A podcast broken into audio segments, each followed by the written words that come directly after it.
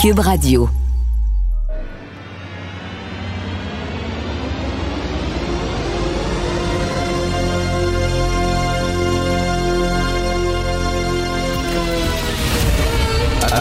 Attention, cette émission est laissée à la discrétion de l'auditeur. Les propos et les opinions peuvent choquer. Peuvent choquer. Oreilles sensibles s'abstenir. Richard Martineau. Martino. Un animateur pas comme les autres. Richard Martineau. Cube Radio. Bonjour, bon jeudi tout le monde. Merci d'écouter Cube Radio. C'est quoi la plus grande patente à gosse au monde? La plus grande patente à gosse totalement inutile, l'ONU.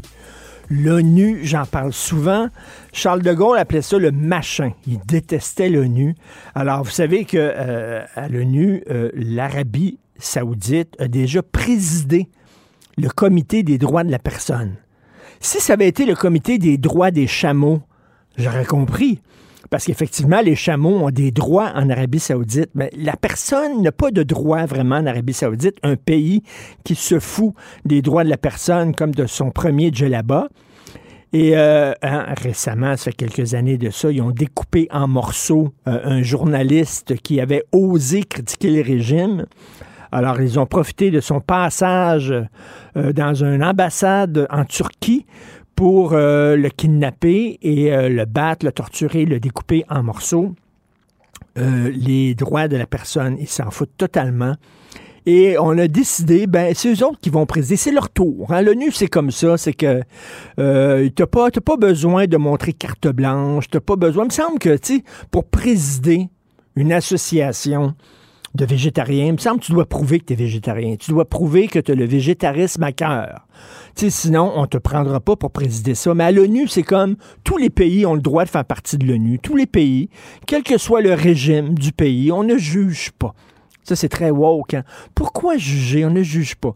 Alors là, ben, c'est le tour de l'Arabie saoudite de présider le Comité des droits de la personne. Alors là, on vient de sortir de la COP 15 à Montréal sur la biodiversité. En 2023, il va y avoir la COP 28. Ça va être la grosse conférence climatique de l'ONU. Et là, ça va se dérouler aux Émirats arabes unis. Parce que maintenant, tous les grands événements, maintenant, ça coûte tellement cher euh, organiser des grands événements, que ce soit la COP ou que ce soit les Jeux olympiques ou la Coupe du monde de soccer. Ça coûte tellement cher euh, que c'est maintenant seulement que des grosses dictatures euh, qui font ça pour redorer leur image, sont prêtes à dépenser des gonzillards de dollars pour ça. Alors là, bon, ça va se tenir aux Émirats arabes unis. Et là, c'est le tour des Émirats arabes unis de choisir qui va présider la COP 28. Alors, ça va être le sultan Ahmed Al-Jaber. Le gars, il est président directeur général de la principale entreprise pétrolière nationale des Émirats arabes unis. Le gars, il est PDG de la principale entreprise de pétrole. Il va présider la COP 28 sur les changements climatiques. Si c'était aux États-Unis, mettons, là, si c'était aux États-Unis ou au Canada, on prend le directeur général de Petro-Canada au Canada pour présider et tabarnouche qu'il y aura des manifestations partout. Greta, ça ne pourrait plus. Greta, elle capoterait. Elle ferait une crise d'apoplexie. Elle se roulerait dans la farine. OK, c'est... Mais là, qu'est-ce qu'on entend? Rien. Pourquoi? Mais c'est des Arabes. C'est des gens racisés. On peut pas, on peut pas les critiquer. C'est leur culture. Puis on peut pas les critiquer. Puis tout ça, c'est en Occident. Et tabarnak, l'homme blanc, colonialiste, producteur de pétrole, les gros champs, le patriarcat. Euh, on n'aurait pas arrêté. Mais là, c'est le sheikh Ahmed Al-Jaber. Ah ben là, c'est le fun qu'on organise ça dans les pays émergents, comme les Émirats arabes unis. C'est le fun. Alors là, on les, on les entend pas du tout, absolument pas, critiquer ça. Et ça va être absolument absurde, ce qui montre que l'ONU était bel et bien une grosse patente à gosse. Si c'est vrai qu'on aime autant qu'on déteste, Martineau, C'est sûrement l'animateur le plus aimé au Québec. Vous écoutez Martineau, Cube Radio. Cette affaire qui est complètement tirée d'un film d'espionnage. Pourquoi? C'est vraiment intéressant? On peut pas dire l'inverse. Donc, la drogue, c'est non. Un journaliste d'enquête, pas comme les autres. Félix Séguin. Félix, on dirait c'est le festival des, euh, des, des, des, des, des excuses bidons. OK? Alors, euh, il y a un gars qui a violé une femme, qui a agressé une femme, puis il dit Ah, moi, j'étais somnambule. Alors là, c'est l'histoire d'un professeur qui envoyait des photos de son pénis à des étudiants, qui a une excuse complètement farfelue. Dis-nous ça, raconte-nous ça. Oui, c'est le festival devant le tribunal des défenses extraterrestres après la sexomnie en début de semaine. Voici maintenant que ce professeur du séminaire Saint-François, qui est accusé de l'heure parce qu'il a envoyé, il aurait, disons, envoyé des photos intimes euh, à des élèves, ben, a affirmé à la cour, devant le tribunal, qu'il euh, était victime d'un complexe obsessif, et je cite, sur la taille euh, de son pénis, et c'est euh, ça qui l'a poussé à agir ainsi. Et il semble, raconte Pierre-Paul Biron dans le Journal de Montréal aujourd'hui, qu'il était depuis des années complexé par ses ses attributs, on pourrait dire. Euh, il y a un événement, un traumatisme qui est lié à ça lors d'un voyage. Euh, il y a un événement qui a fait en sorte, on ne sait pas exactement c'est quoi, mais bref, euh, il a basculé à un moment donné. Il était à la recherche de comparaison pour se sentir normal. Alors, lui, ce qu'il se disait, c'est qu'en envoyant des photos des parties intimes à des ados, qu'il entraînait au football et en demandant des images en retour, ça allait peut-être normaliser la situation. Il, voulait se comparer la zone. Il était pas sûr s'il y avait la zone de longueur correcte. Fait qu'il dit, je vais envoyer ma photo de ma zone à d'autres euh, détenteurs de zone. Puis ils vont me dire si effectivement euh, ma zone est... Il y a rien qu'à aller au gym. Il va avoir des zones au vestiaire du gym. Il va pouvoir se comparer. Il va être entouré de zones, le gars. Là. Il a pas besoin d'envoyer sa photo. C'est ce qu'on appelle hein, le, le, le, benchmark ou l'étalon de mesure des, des, des, attributs. Euh, L'étalon est c'est le, c'est le, le, mot est bien choisi, les talons. C'est pour ça qu'il est là le jeu de mots. Bravo, tu l'as vu. Mais écoute, tu parles d'une excuse totalement bidon, toi là. Je voulais. les juges doivent en entendre des vertes et des pommures hein, lors des procès. Ben oui, euh, ben oui, c'est sûr. Sauf qu'on dirait que cette semaine là, c'est l'actualité nous donne des raisons de se, de se, pas se moquer parce que c'est pas notre job, mais au moins se questionner, entre, entre autres se questionner sur une défense de sexomie, celle qu'on a entendue cette semaine, qui est une vraie condition psychologique. Euh, puis on se demandait, toi et moi, si euh, à l'avenir, ça n'entraînerait pas d'autres euh, ben d'autres des hommes qui ont été euh, qui, qui, ont, qui ont dépassé les bornes et de loin invoquer cette défense-là. Lui, euh, en tout cas, bref, on en entend toutes sortes. Là, euh, il y, a, y a des les juges et euh, les juges auraient des bêtisiers puis des ah certifiés à écrire. D'ailleurs, il y en a ah déjà qui sont écrits. Ah oui, ça, ça doit être très drôle. Écoute, explique, parle-nous du, du, du, texte de Jules Richer, très intéressant, dans, intéressant, dans, la suite de ce monsieur-là là, qui a voulu aller aux États-Unis et un passeur qui l'a abandonné en plein bois et il est malheureusement mort de froid. Oui, je veux te parler de, plusieurs angles euh, de, ce, dossier. D'abord par la nouvelle de Jules Richer. Hein. Commençons par, ce, véhicule-là pour te raconter ce qu'il lui a écrit dans le journal, mon collègue du bureau d'enquête. Euh, euh, il a parlé à ceux qui sont concernés par le passage des migrants irréguliers, mais comme on le sait là maintenant, dans le sens opposé à celui qu'on est habitué de voir, c'est-à-dire du Canada vers les États-Unis. Alors, c'est arrivé hein, juste après les fêtes. Alors, l'homme qui est mort de froid, d'hypothermie là-bas, a fait affaire avec un passeur. Jules lui a parlé et ce passeur reconnaît avoir reçu 800 dollars. 800 dollars pour le conduire depuis Montréal euh, au coin de la montée là euh, à proximité du chemin Roxham près de la montée euh, Glace le 23 décembre dernier. Et tu sais c'est écoute c'est 75 pièces de taxi si tu veux y aller et lui a chargé 800. 800 dollars. écoute, euh, euh, tu le sais, dans la région de la Méditerranée, les passeurs, ben, c'est le crime organisé, littéralement. ils se font des couilles en or avec ça. les, gens donnent à peu près toutes leurs économies pour des passeurs comme ça, qui parfois les abandonnent aussi dans des situations euh, très dangereuses. Oui, oui, oui. Puis là, dans ce cas-ci, on va peut-être avoir des... je sais pas s'il y a j'ai de la difficulté, honnêtement, là, euh, euh, en analyse, là, tu vas me dire sommaire, de, de, de, de, voir une intention criminelle là, derrière le fait euh, d'amener quelqu'un à la, le fait d'amener quelqu'un à la frontière pour qu'il la traverse lui-même, ce n'est pas criminel. Quoi qu'il en soit, la Sûreté du Québec a rencontré deux hommes, là, dont, dont un des passeurs là, qui a été impliqué dans cette affaire-là. On sait qu'il allait retrouver sa conjointe, mais qu'il n'avait pas de moyen d'y aller légalement, puisqu'il était un, un, un irrégulier, ce qui, ce qui, suppose un, ce qui, suppose un débat que, dans lequel moi je, je ne me je ne me cantonne pas, c'est-à-dire que pour moi, de, débattre sur le nombre euh, d'immigrants que le Québec mmh. accueille, je, ne suis pas là. Par contre, je suis assez bon de débattre de la dignité d'un être humain.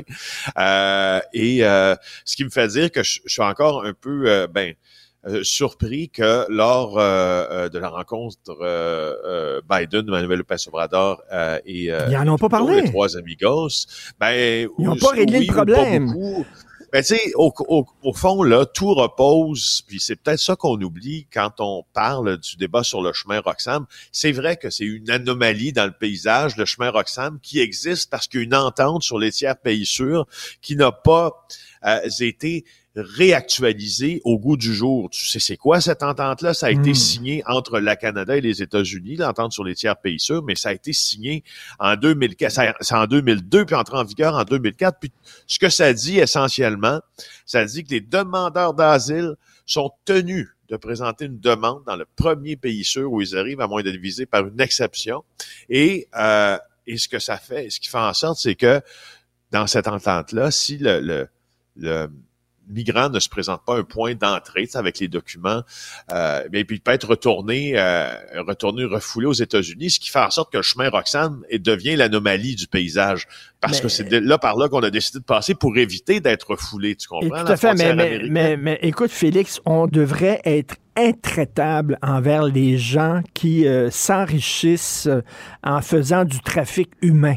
Euh, en faisant ça, les passeurs qui demandent euh, des sommes considérables pour euh, aider les gens à passer la frontière, c'est un crime grave. Souvent, on l'a vu, le, monsieur abandonné en pleine forêt, eux autres partent avec l'argent. on devrait être, c'est un crime très grave. On devrait être intraitable. Ben, je suis d'accord avec toi.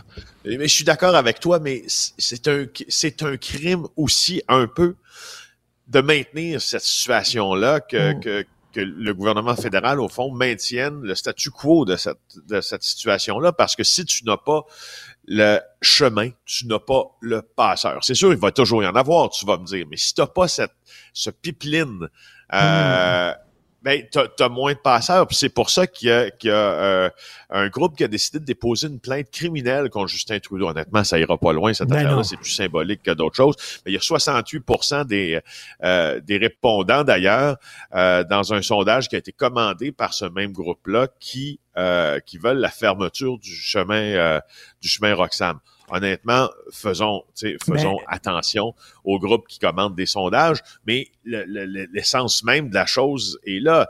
Le laisser aller, il n'est pas euh, ce n'est pas que celui des autorités, c'est le, le du gouvernement fédéral. c'est censé être temporaire, ça, le chemin Roxane. Oui, c'était censé être temporaire. Et, là, maintenant, c'est totalement permanent.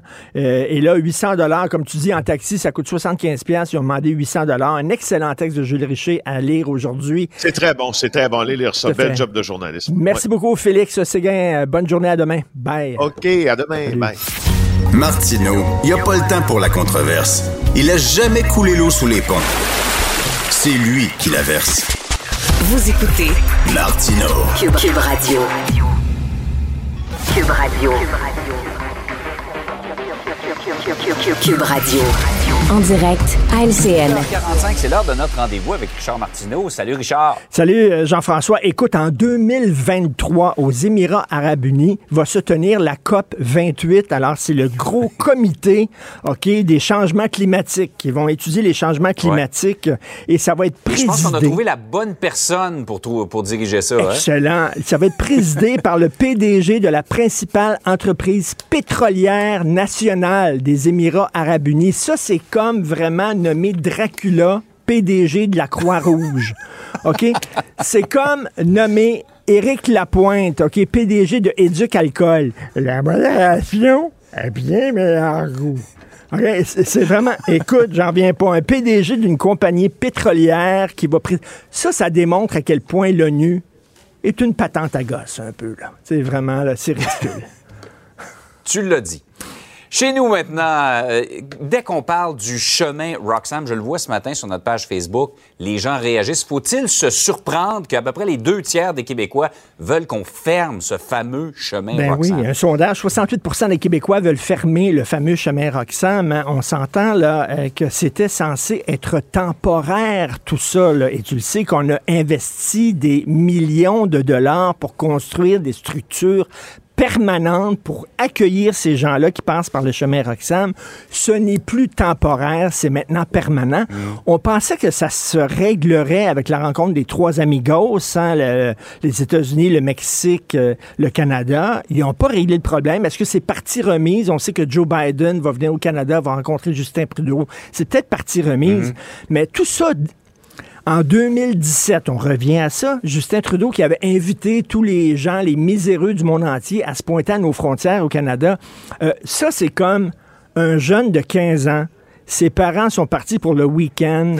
Il veut faire un party avec 10 de ses chums. Il met ça sur Internet. Il y a 250 personnes qui se pointent. Tu comprends-tu, là? Ils sont partout. Le, le gars, il est débordé complètement. Il sait pas quoi faire. C'est des gens qu'il connaît pas. Il appelle la police pour faire le ménage. C'est exactement ce qui s'est passé, là. On a perdu complètement le contrôle. Ça fait des années que ça dure. Et là, c'est censé être. C'est fou à quel point on utilise des solutions qui sont censées être temporaires, qui deviennent permanentes. Le temps supplémentaire obligatoire dans les hôpitaux, dans le système de santé. C'était censé être en attendant ça. Mais là, c'est plus C'est devenu en une façon de gérer. C'est devenu une façon de gérer au jour le jour. Et le chemin. Hey, je vais. Je vais te raconter une anecdote personnelle. J'avais une maison de campagne, OK, pendant que je louais pendant de nombreuses années à Saint-Armand. C'est près de Fredericksburg, Ouais. c'est dans les, les cantons de l'Est. On marchait dans le bois. Je te dis, on marchait une minute et demie. On arrivait dans plein milieu du bois. Il y avait une stèle par terre et c'était écrit Ici commencent les États-Unis. OK? Puis là, nous autres, on avait du fun. À chaque fois qu'on fa- faisait venir des amis à manger, on allait dans le bois, puis là, on mettait le pied l'autre bord. Pouf! On traverse la frontière, puis on faisait tout ça. On traversait la ligne, puis tout ça. En plein milieu du bois, il y avait seulement une stèle, puis c'était écrit ici.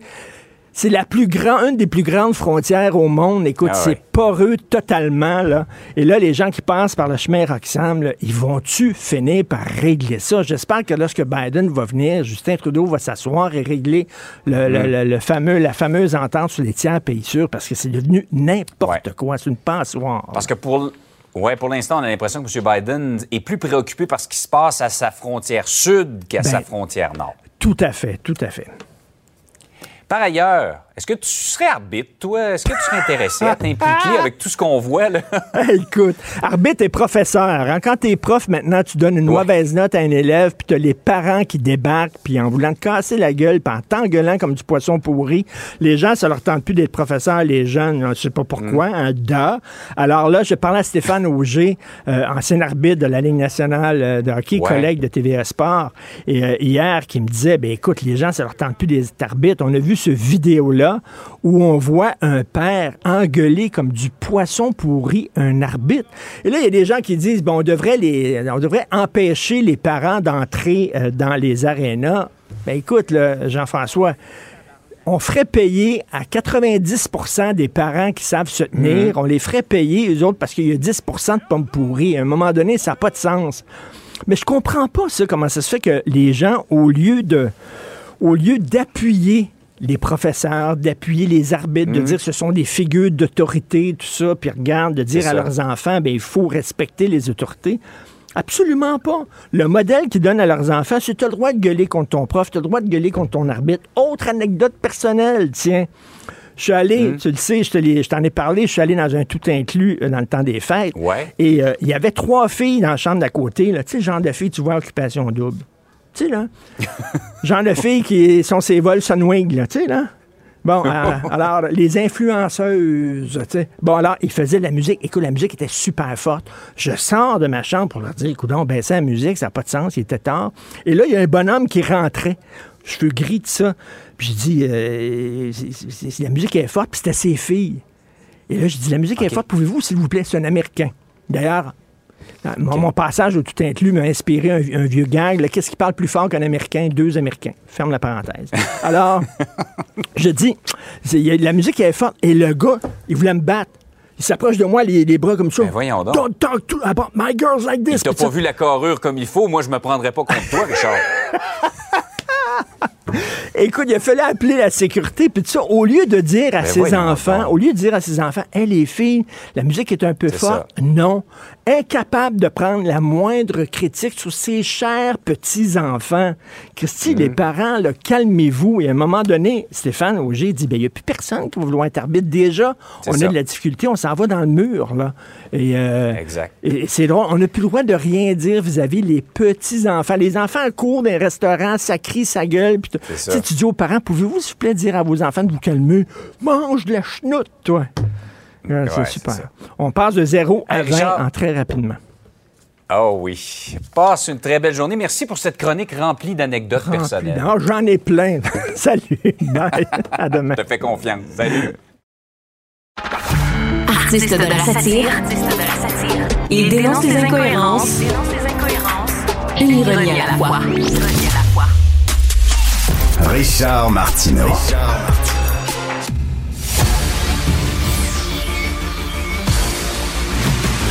Jean-François Lisée, On va juste dire qu'on est d'accord. Thomas Mulcair. Je te donne 100 raison. La rencontre. C'est vraiment une gaffe majeure. Tu viens de changer de position. Ce qui est bon pour Pitou est bon pour Minou. La rencontre. Lisée. Mulcair. Alors, Tom, il y a un sondage euh, dé- démontre que 68% des Québécois veulent la fermeture du chemin Roxham. Euh, on s'attendait à ce qu'on en aurait parlé là, euh, lors des trois amigos. Ce n'est que partie remise, j'imagine, lors de la prochaine visite de Biden au Canada. Qu'est-ce que tu penses de ce sondage-là? Mais moi, je suis pas surpris du tout. Parce que les Canadiens en général, les Québécois en faisant partie, sont très généreux, très ouverts. Mais il y a quelque chose qui cloche. Dire que tu vas avoir un grand respect pour les lois internationales, pour accueillir les réfugiés, les demandeurs d'asile, je pense que tu aurais 98% qui diraient oui. Mais lorsque tu vois jour après jour, et ça commence à être dangereux, là, puis on apprend que c'est dans les deux sens, et c'est même très avancé, Canada vers les États-Unis, puis les gens se font déposer n'importe où. Donc, il y a un danger pour la vie humaine si on régularise pas. Mais il y a aussi les gens qui vont déconnecter de cette générosité et dire, attends, là, à sa face même, il y a de l'abus ici. Et, et, et on peut rien faire. Donc, c'est cette fameuse discussion sur ce principe qu'on appelle le tiers pays sûr. Ça veut dire quoi? Ça veut dire que Canada et les États-Unis se reconnaissent mutuellement comme des pays corrects en termes de droit international. Donc, si tu arrives à une poste frontalier comme la Colle, puis tu demandes asile, les Canadiens vont dire, reste aux États-Unis, ils vont respecter tes droits. Mais ça, ça commence à être mis à dure épreuve. Parce que les Américains, justement, contournent maintenant les lois internationales parce qu'il y a trop de pression politique, notamment sur la frontière Mexique Texas. Alors, j'ai hâte de voir ce que M. Trudeau va faire avec ça parce que lui, il joue ça aussi pour la galerie dans le Greater Toronto Area. Le GTO, GTA, pardon, GTO, c'est ton vieux Pontiac. Euh, le, le, GTA, qui est le Greater Toronto Area, cette, cette grande région de Toronto, représente 50 sièges. 50. Le Québec en a 68. Le Greater Toronto en a 50 à la Chambre des communes. Et donc, Trudeau sait que c'est probablement la place la plus diversifiée sur la planète Terre. Et Richard, plus de 50% des gens à Toronto sont pas nés au Canada. Pas qu'ils ont un parent pas né au Canada, ils sont pas nés au Canada. Donc, c'est cette diversité dont, que lui, il a toujours à l'œil et son comportement vis-à-vis de Roxham est influencé beaucoup par cette question-là. Jean-François, en 2012, il y a une comédie américaine qui est sortie sur les écrans qui s'appelait Projet X. Je ne sais pas si tu as vu le film, mais c'est un gars de 17 ans qui organise un party euh, en Californie. Euh, il profite de l'absence de ses parents pour organiser un party dans sa maison. Il envoie des invitations à quelqu'un de quelques-uns de ses amis euh, sur les médias sociaux. Il s'attend à avoir 20 personnes. Il y a 250 personnes qui se pointent à la maison. Il est complètement débordé. C'est un peu ce qui est arrivé à- suite au message en 2017 de M. Trudeau. là. Un peu ça. Oui, tout à fait. Euh, mais mais euh, moi, il y a une chose qui, qui, qui ne- ne- n'est pas complètement euh, démontrée. C'est que euh, Tom dit que dans, dans, dans, dans la région de Toronto, euh, des gens de la diversité euh, sont favorables à Roxham. Je suis pas certain de ça.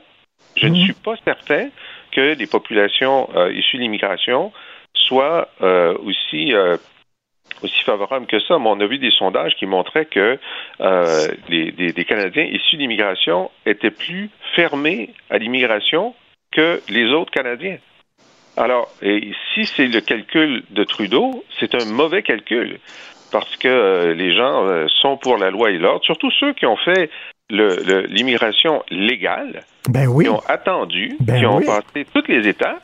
Et c'est qui ces gens-là qui viennent euh, sans, tu sais, par, par euh, une voie rapide, euh, sans respecter les règles? Alors, euh, je je serais curieux de voir là. Euh, Ben, euh, Jean-François, on l'a vu aux États-Unis lorsque Donald Trump a parlé de construire un mur entre les États-Unis et le Mexique. Il y a plusieurs immigrants euh, d'origine mexicaine qui sont établis aux États-Unis qui l'appuyaient qui étaient pour ça, en disant, nous autres, on a, on a, on a passé de, façon légale, on a attendu notre temps, on a respecté le processus démocratique et tout ça. Et comment c'est ça qu'il y a des gens qui traversent la frontière comme ça, euh, Tom? Effectivement. Très, très bon point hein, soulevé par toi et par Jean-François. Pour ce qui est des gens qui disent, hey, moi j'ai attendu cinq ans pour respecter la loi. Là, commence pas à faire des, des, des manières abrégées pour que les gens qui ne respectent pas les règles soient traités mieux que ceux qui ont suivi les règles. Ça, j'en suis. Là où je voulais en venir avec ma référence au Greater Toronto, c'est la, la- la chose suivante. Monsieur Trudeau est on va, on va donner à César ce qui est à César. Trudeau, il ne sait pas gérer un gouvernement, ça on le sait. Mais il y a une chose qu'il sait, par exemple, c'est jouer son rôle et, et avoir des émotions et connecter avec les gens et peindre son adversaire. Pense à Andrew Scheer puis, euh, puis les droits des femmes de choisir. Pense à Aaron O'Toole puis les armes à feu puis les vaccins. puis C'était n'importe quoi, mais dépeindre son adversaire, euh, les, les libéraux en général et Trudeau en particulier, des génies lorsqu'il s'agit de ça. Alors, leur but ici, c'est de dépeindre leurs adversaires, notamment conservateurs, comme des gens qui sont contre la diversité, contre le multiculturalisme. Et ça commence justement avec un, événement comme Roxham Road, même si j'acquiesce à, à- à l'analyse de Jean-François en disant pas garanti que chaque individu de ces communautés-là, mais si le feeling de ces communautés-là, et c'est là où ça compte, c'est que les conservateurs sont réfractaires aux immigrants en général, ça, ça joue beaucoup en faveur de Trudeau. Tout à fait. Euh, et hier, euh, donc, euh, on a encore parlé de l'affaire de- du départ surprise de Sophie Brochu. Et euh, Jean-François, euh, François Legault, c'est- ça ne l'est pas caché. Là, on a vu son jupon dépasser. Il a dit la prochaine personne qui va diriger Hydro-Québec va être une personne qui est pour le développement de l'hydroélectricité. Il le dit clair et net. Qu'est-ce que vous en pensez, Jean-François? Oui, bon, alors il y a deux façons de- de- d'interpréter ce mot développement. Développer la génération d'électricité, ça, Sophie Brochu était pour. L'autre, c'est le développement économique, Mm. donc avoir des entreprises qui, euh, qui utilisent l'électricité. Mais il n'y a aucun doute que euh, même le, le- le- le fameux plan stratégique de Sophie, Sophie Brochu disait il faut augmenter de 50% la génération d'électricité d'ici 2050. Ça, donc, ça prend du développement. Est-ce que c'est de, de l'économie d'énergie? Est-ce que c'est des éoliennes? Est-ce que c'est du solaire? Est-ce que c'est des barrages? Est-ce que c'est tout ça? Il n'y a aucun doute que ça prend quelqu'un. Si, s'il fallait qu'il y ait quelqu'un qui soit dirige chez Hydro-Québec, on a assez d'électricité, ce serait un incompétent fini. C'est bon. Alors, la question, c'est est-ce que cette personne-là va dire, ben écoute, moi, euh, je suis prêt à générer de l'électricité pour attirer plus d'entreprises que euh, une bonne gestion de l'électricité euh, le- le- le- l'indiquerait, euh, ce, qui est, ce qui est le débat avec, euh, avec Fitzgibbon. Ah ben c'est ça, c'est l'autre aspect du développement qui est en cause. Tom. c'est la saison des soirées gala. On a eu les, les Golden Globes euh, cette semaine, bientôt les Oscars. Moi, je vais inventer les Golden Pinocchios parce que dire une chose et son contraire, comme Sandro Grandet qui dit ah non mon compte a été piraté, euh, c'est pas moi qui ai écrit ça, puis après dire ah, je m'excuse d'avoir écrit ça, ça ça se dit ça ça s'appelle dire une chose et son contraire. Mais Legault a battu des records parce qu'il a réussi à dire une chose et son contraire dans la même phrase. Non, non, non, non, non, il n'y a pas de chicane d'orientation entre Sophie Brocheux puis nous autres. Ah oui, c'est quoi le portrait robot de la, de son- de la personne pour la remplacer? Mais là, là, moi, je veux quelqu'un qui est en mode développement. Hein, excuse-moi là, mais c'est une légère contradiction. Tu viens de dire que tu souhaites quelqu'un qui soit en mode développement, ce qui laisse bien entendre que l'autre l'était pas. Sais, Arrête oui. de prendre le monde pour des valises. Alors, pourquoi il est allé chercher Sophie Brochu d'abord s'il voulait quelqu'un qui est en mode développement, Tom? Ben moi, je pense que Sophie Brochu représentait exactement ce qu'il n'avait pas. Justement, une tendance avec des, des profondes connexions. Les Pierre Fitzgibbon de cette planète, il les connaît. Mais quelqu'un comme Sophie Brochu, qui a fait sa marque en gérant une des plus grosses entreprises, Gaz Métro, qui est devenu Énergir, qui est quelqu'un de super respecté pour ses compétences managériales, euh, ben, elle était vraiment extraordinaire, une, une pêche extraordinaire pour Legault. Mais évidemment, Legault est sous l'influence de son Svengali, là, son maître à penser, qui, qui est Pierre Fitzgibbon, qui dit Hey, tasse-moi ça, là. c'est moi qui décide. Alors, il dit OK, OK, on va s'assurer de ça. Alors, l'autre a joué le jeu, il a créé son comité qui s'est rencontré une fois. Mais c'est la face de Fitzgibbon quand il parle de ces choses-là. Tu vois le dédain, tu, le sens. De, de dire, bah, euh, je pense que Chapelot l'a bien résumé ce matin. Euh, c'est le go avec un Kleenex, avec une larme peut-être de crocodile qui, qui coule sur sa, sur sa joue. Et euh, en arrière, tu as Fitzgibbon en train de popper le, le bouchon sur une bouteille de champagne. Mais, mais ce, que, ce que personne comprend, Jean-François, c'est pourquoi elle ne le dit pas les véritables raisons de son départ, Mme Brochu? Pourquoi elle ne le dit pas clair- clairement? Il me semble que ça serait d'intérêt public pour les Québécois de savoir ça. Ben euh, oui, ce serait. Et puis, euh, moi, je pense qu'il y a beaucoup de caricatures dans l'ensemble de- des commentaires parce que euh, euh, pourquoi est-ce que euh, euh, Legault a insisté pour qu'elle reste? Pourquoi est-ce qu'il a demandé de rester? Pourquoi est-ce qu'il n'est pas il, pas content qu'elle parte? D'abord, ça, ça lui donne ça, ça ouvre le flanc à toute cette spéculation qu'on fait depuis son départ. Et euh, il avait créé ce comité justement pour pouvoir mettre euh, dans, la même salle euh, deux points de vue qui pouvaient être un peu différents à certains moments. Donc lui, il, s'était bien organisé là, avec des gens qui l'estiment. Et puis là, elle s'en va. Alors moi, je, je, pense que c'est Mme Brochu qui a la responsabilité d'avoir décidé de déserter au moment où ça devenait compliqué. Et euh, moi, j'aurais préféré qu'elle reste, qu'elle se batte, euh, qu'elle finisse son mandat. On la paye 660 000 dollars par année pour avoir euh, une job difficile, puis euh, peut-être avoir des bras de fer avec d'autres qui sont pas d'accord avec elle. Euh, non, moi, je, je le, le- le départ de Sophie Brochu, moi, je pense que c'est la faute de Sophie Brochu, parce que y a, rien ne la forçait à s'en aller. Arrêtons Ouais, de dire mais- que c'est la faute des autres. C'est elle qui a pris la décision de s'en aller. Tu as raison fondamentalement. À l'analyse même, c'est elle qui annonce son départ, puis elle refuse d'en dire davantage. Moi, si j'étais François Legault, je serais en train de drummer mes, doigts sur la table en train de dire quand est-ce qu'elle va écrire son livre, euh, Bill Morneau? Morneau a pris deux ans et demi. Euh, et n'oublie pas que la présidente du Conseil est en train de s'en aller quasiment en même temps, à quelques semaines de près. Ben, c'est peut-être pas Brocheux qui va régler les comptes, peut-être qu'il y a quelqu'un d'autre qui va en parler, parce qu'il y a, y Anguille sous roche, c'est évident, tout le monde le sent. Mais Jean-François soulève une excellente question. Il dit, ben, ah oui, pourquoi elle n'en parle pas? Parce que c'est de toute évidence, il lui restait deux ans sur, sur son mandat. Le comité factice, là, soyons clairs, là, ce comité-là, qu'est-ce que la présidente d'Hydro-Québec faisait dans un comité ministériel? Elle n'est pas Ben oui. ministre. Elle, elle, elle relève pas euh, comme le ministre de l'Environnement qui est là, euh, Charette, et pas comme lui. Il relève de son premier ministre et il, il lui est redevable. En ayant accepté ce cataplasme, ce strapontin inventé par le GO pour sauver la face en nommant son conseil des ministres, je pense qu'il y a un bout où, là où elle a, manqué de fermeté et dire, moi, je vais rencontrer à chaque fois qu'il me le demande, mon premier ministre, je vais, le, je vais rencontrer à chaque fois qu'il me le demande, le ministre de l'Énergie, ça fait partie de mes fonctions. Mais commencez pas à m'asseoir autour d'une table avec les autres ministres comme si j'étais un de tes bénis oui-oui à qui tu peux donner des ordres? Euh, oui. on a, on- moi, je suis pas d'accord avec ça, bien respectueusement. Et, et, je vais vous rappeler quelque chose que vous avez tous oublié. Ah! Pierre, Pierre Carl Pellado, brièvement, a été PDG d'Hydro-Québec sous Pauline Marois. Vous aviez oublié ça, hein? C'était très bref, jusqu'à l'élection. Et, euh, et Pauline, euh, donc, elle, c'était la première à vouloir lancer euh, un très, très gros effort de, euh, d'électrification du Québec.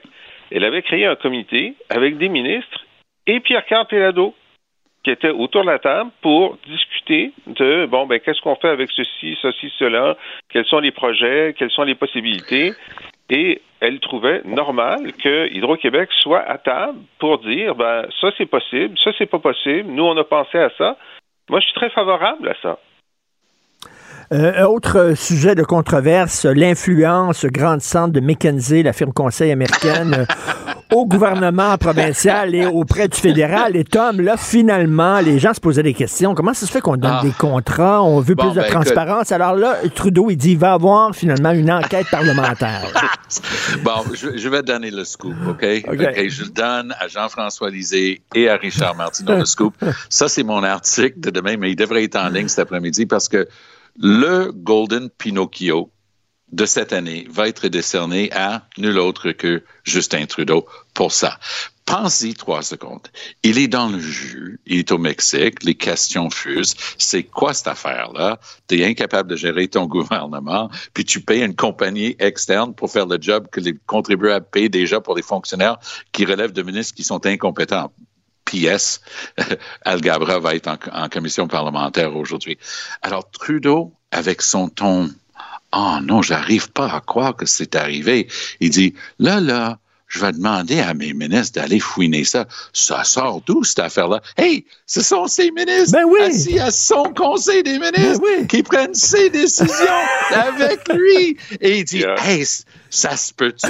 C'est effrayant? Je veux savoir ce qui s'est passé. Alors, le Golden Pinocchio de l'année décerné à nul autre que Justin Trudeau. Euh, Richard, je sais que tu aimes beaucoup le cinéma et les- un des grands classiques, c'est Casablanca. Ben oui. évidemment. Et dans Casablanca, il y a une scène extraordinaire où euh, euh, ils sont dans, dans, le fameux bar euh, et il y a le, chef de police et d'autres sont en train de jouer au poker à l'argent. Et là, il y a un moment où le reste des policiers arrivent, puis le chef de police dit Je suis scandalisé d'apprendre qu'il y a du jeu à l'argent dans cet établissement. et, et- et à ce moment-là, il y a, il y a un des, des, des, euh, des- des serveurs qui dit Vous avez oublié votre argent, monsieur, monsieur le chef de police. là, là, c'est c'est Trudeau qui dit Quoi? Il y a des contrats à McKinsey dans mon Mais oui, gouvernement. c'est Je veux qu'on aille au fond de cette affaire. Je suis scandalisé. J'exige une enquête. Je veux qu'il y ait des têtes qui roulent. Euh, pour, pour rester Mais- avec le classique de Casablanca, round up the usual gang of suspects. hein? Exactement. mais, mais Tom, pour utiliser cette expression anglaise, c'est un lose-lose situation parce que si s'il savait ce qui se passait, pourquoi il le fait, puis s'il savait pas, ben qu'est-ce qu'il fait euh, exactement comme premier Ben, Ce ministre qui nous fait, pas ce qui se permet de quand même rappeler un, le principe de base de notre système de gouvernement, parce qu'on n'est pas un système républicain comme en France ou aux États-Unis. On est un système de démocratie sur la base du système britannique. Et c'est basé sur quoi? La responsabilité ministérielle. Et qui est le ministre de tous les ministres? C'est le premier ministre, un certain Justin Trudeau. Alors, arrête là. Tu étais Oui. là, c'est ton conseil des ministres, tu savais pertinemment bien ce qui est en train de se tramer. Tu es responsable d'un bureau de conseil privé, mais Trudeau a un ministère. Son ministère s'appelle le Bureau du conseil privé et chaque point-virgule de chaque page, de chaque décret, contrat, tout ça, passe entre leurs mains. Ils voient tout. Alors, faites-moi pas désacraire que Trudeau puis sa gang ne savaient pas. Ils sont dans le jus. Ils ont décidé d'annoncer une enquête sur eux-mêmes et devine quoi? Ils vont rien trouver.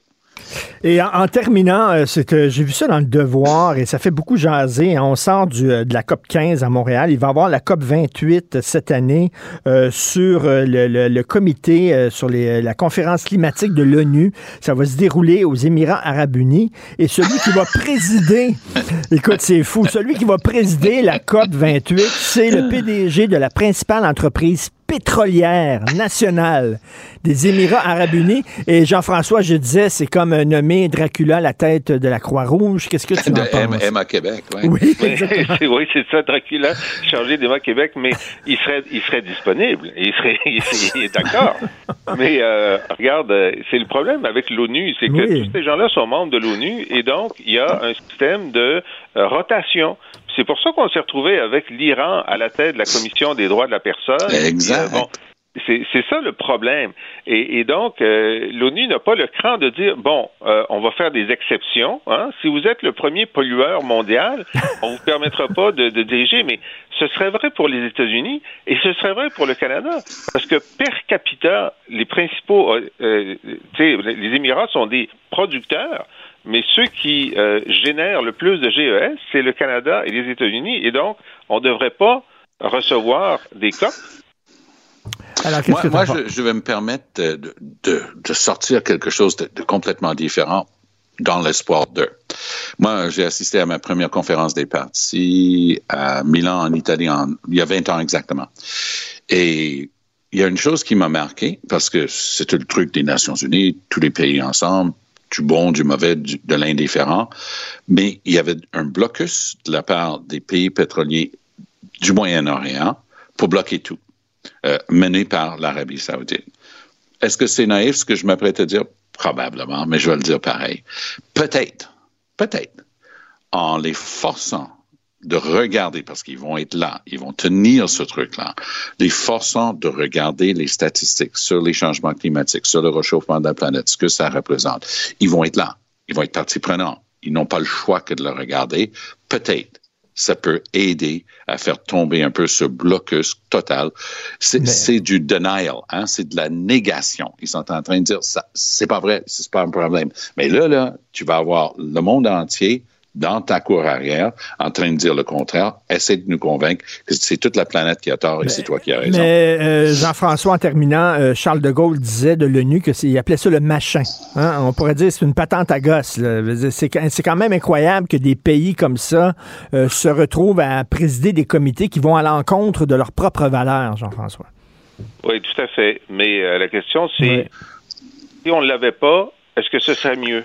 Puis la réponse, c'est non. C'est, euh, c'est, c'est- on peut passer euh, toute la journée à critiquer l'ONU, mais c'est mieux de l'avoir que de ne pas l'avoir. C'est bien dit. Sur ce, on se laisse, on se reparle Allez, demain. Passez une bonne journée à vous deux. Merci. Ciao. Salut. Joignez-vous à la discussion. Appelez ou textez le 187 Cube Radio 1877 827 2346. C'est quand vous avez payé quelque chose avec de l'argent comptant, je m'en souviens plus, vraiment, là, euh, pour euh, les pourboires, hein, on garde un peu d'argent dans, ses poches pour les pourboires, mais payer quelque chose avec de l'argent comptant, je ne me souviens plus euh, quand j'ai fait ça la dernière fois. Et là, maintenant, on est rendu à une autre étape, c'est qu'il y a des euh, entreprises qui refusent maintenant qu'on paie avec de l'argent comptant, ils n'acceptent que les cartes, euh, des crédits. Alors, entre autres, David Stee, euh, la baignerie euh, Fugatti Pizza, euh, la STM dans ses loges de métro, Via Rail aussi, etc. Et là, ben, il y a des gens qui disent, ben, c'est peut-être pas une bonne idée. C'est euh, d'ailleurs la position d'Option Consommateur. Nous allons parler avec Maître Alexandre Plourde, avocat et analyste chez Option Consommateur. Bonjour, Maître Plourde. Bonjour. Euh, écoutez, les premières victimes de ça, c'est sans-abri, hein? Euh, les autres, ils n'ont pas vraiment de terminal euh, pour pouvoir accepter les cartes de débit et les cartes de crédit. Ouais, ça fait partie des problèmes là, du refus de l'argent comptant par les commerçants, c'est que ça fait beaucoup d'exclus. Vous nommez les sans-abri. Euh, ce que je vous dirais, c'est que de manière générale, plus on est défavorisé économiquement, plus on utilise l'argent comptant. Statistiquement, là, les plus grands utilisateurs d'argent comptant, c'est les personnes à faible revenu, les personnes âgées, les personnes moins scolarisées. Il faut savoir qu'il y a encore un certain petit pourcentage de la population qui n'ont pas de compte bancaire. Il y a des gens non plus qui n'ont pas de carte de crédit. Il y a des gens qui sont pas à l'aise non plus avec les nouvelles technologies, avec les modes de paiement électronique. Donc, refuser l'argent comptant, la généralisation du refus de l'argent comptant chez plein de commerçants, mais ça pourrait affecter des millions de personnes. C'est pas du tout marginal. Mais je fais un lien, là. Écoutez, euh, récemment, là, euh, pour euh, mon enfant, là, il doit faire un, et bon, il veut participer à un voyage avec son école. OK, bon, euh, plusieurs écoles organisent des voyages.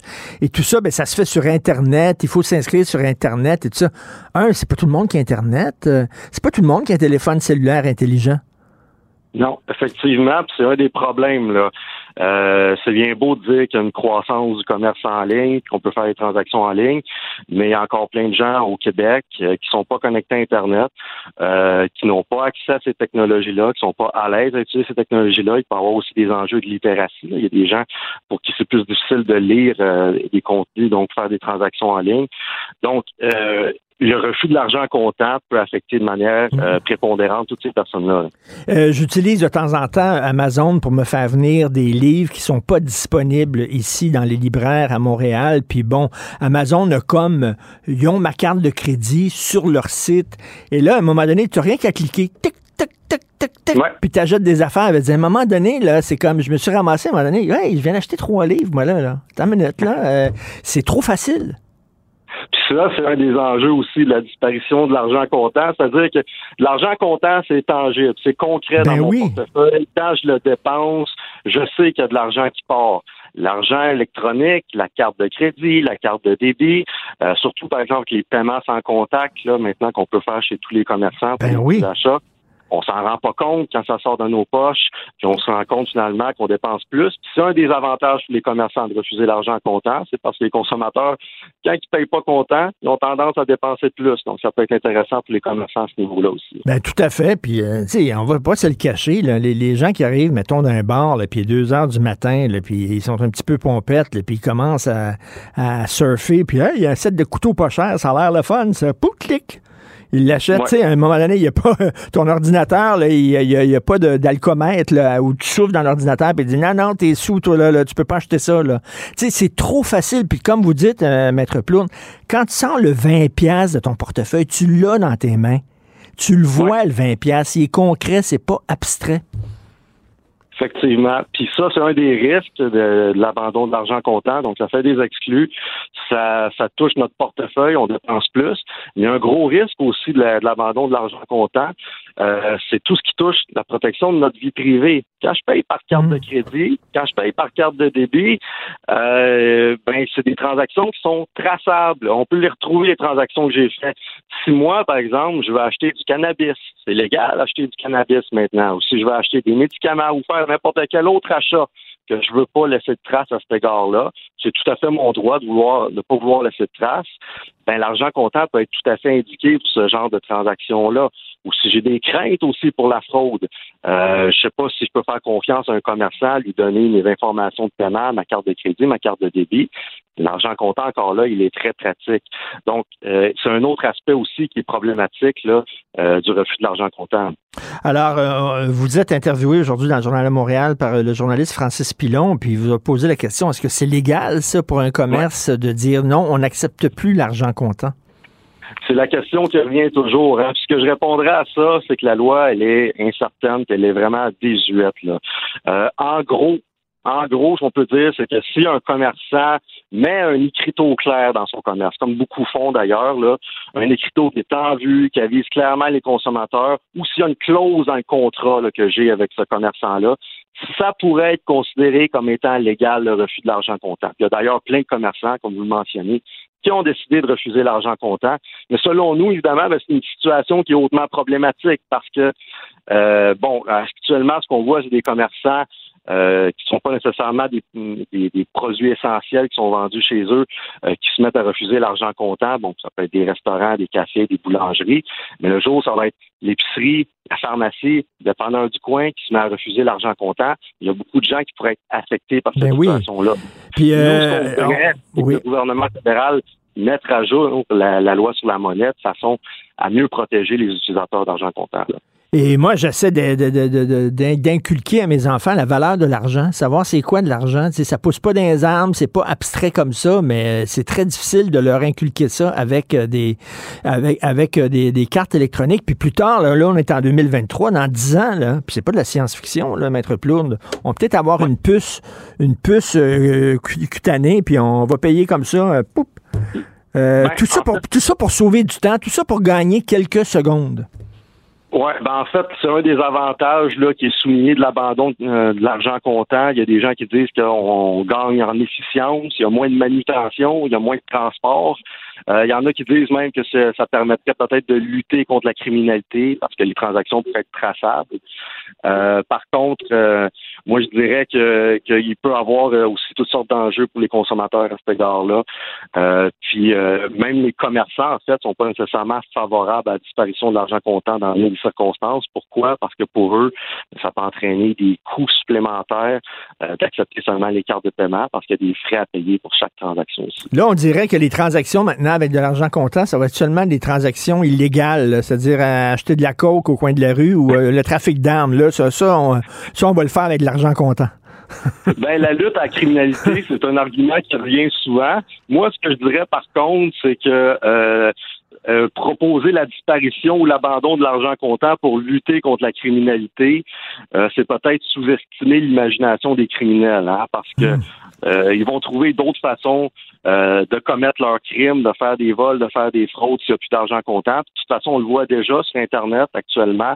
Les transactions illégales, elles se font souvent en crypto-monnaie. Si vous êtes victime d'un rançon logiciel, par exemple, on vous demander un paiement en bitcoin. Donc, il faut déjà trouver des nouvelles façons de contourner euh, le, recul de l'argent comptant. Donc, c'est peut-être euh, un coup d'épée dans l'eau, essayer d'abandonner l'argent comptant pour lutter contre la criminalité. En tout cas, quand je joue au Monopoly, moi, j'aime ça voir mon argent devant moi. Là, puis, ça, puis l'argent des autres aussi. lui, il y en a beaucoup, l'autre, il y en a beaucoup aussi. Au moins, c'est visible. c'est concret, c'est tangible. Euh, c'est très, très, difficile de remplacer l'argent comptant par quelque chose qui est aussi efficace, puis simple ben. d'utilisation, puis aussi démocratique. Comme puis en plus, en plus, Maître Plourde, entre moi et vous, en terminant, on, va voir chaque fois la, photo de, Charles III. C'est quand même le fun. À chaque fois qu'on va ben payer. Euh, ça serait une grosse perte, à mon avis, là, de, pouvoir savoir ça. Effectivement. Maître Alexandre Plourde, merci, avocat analyste chez Options Consommateurs. Merci beaucoup. Bonne journée. Bonne journée. Au revoir. Richard Martineau. Plongé dans l'actualité avec des observateurs qui pensent à contre-courant. Alors, euh, il y a un procès hein, d'un chauffeur d'escorte qui a tué un propriétaire d'agence d'escorte euh, euh, qui débute aujourd'hui. le chauffeur, finalement, tripait sur une fille qui était une escorte, était devenu fou d'elle et il était jaloux du propriétaire de l'agence. Finalement, il a tué le propriétaire de l'agence. Et en lisant ça, l'équipe ici, on s'est demandé, c'est quoi le rôle d'un chauffeur dans une agence d'escorte? Est-ce qu'il ne fait que véhiculer les filles d'un point à l'autre, où ils servent aussi un peu de, garde du corps ou d'agent de, sécurité.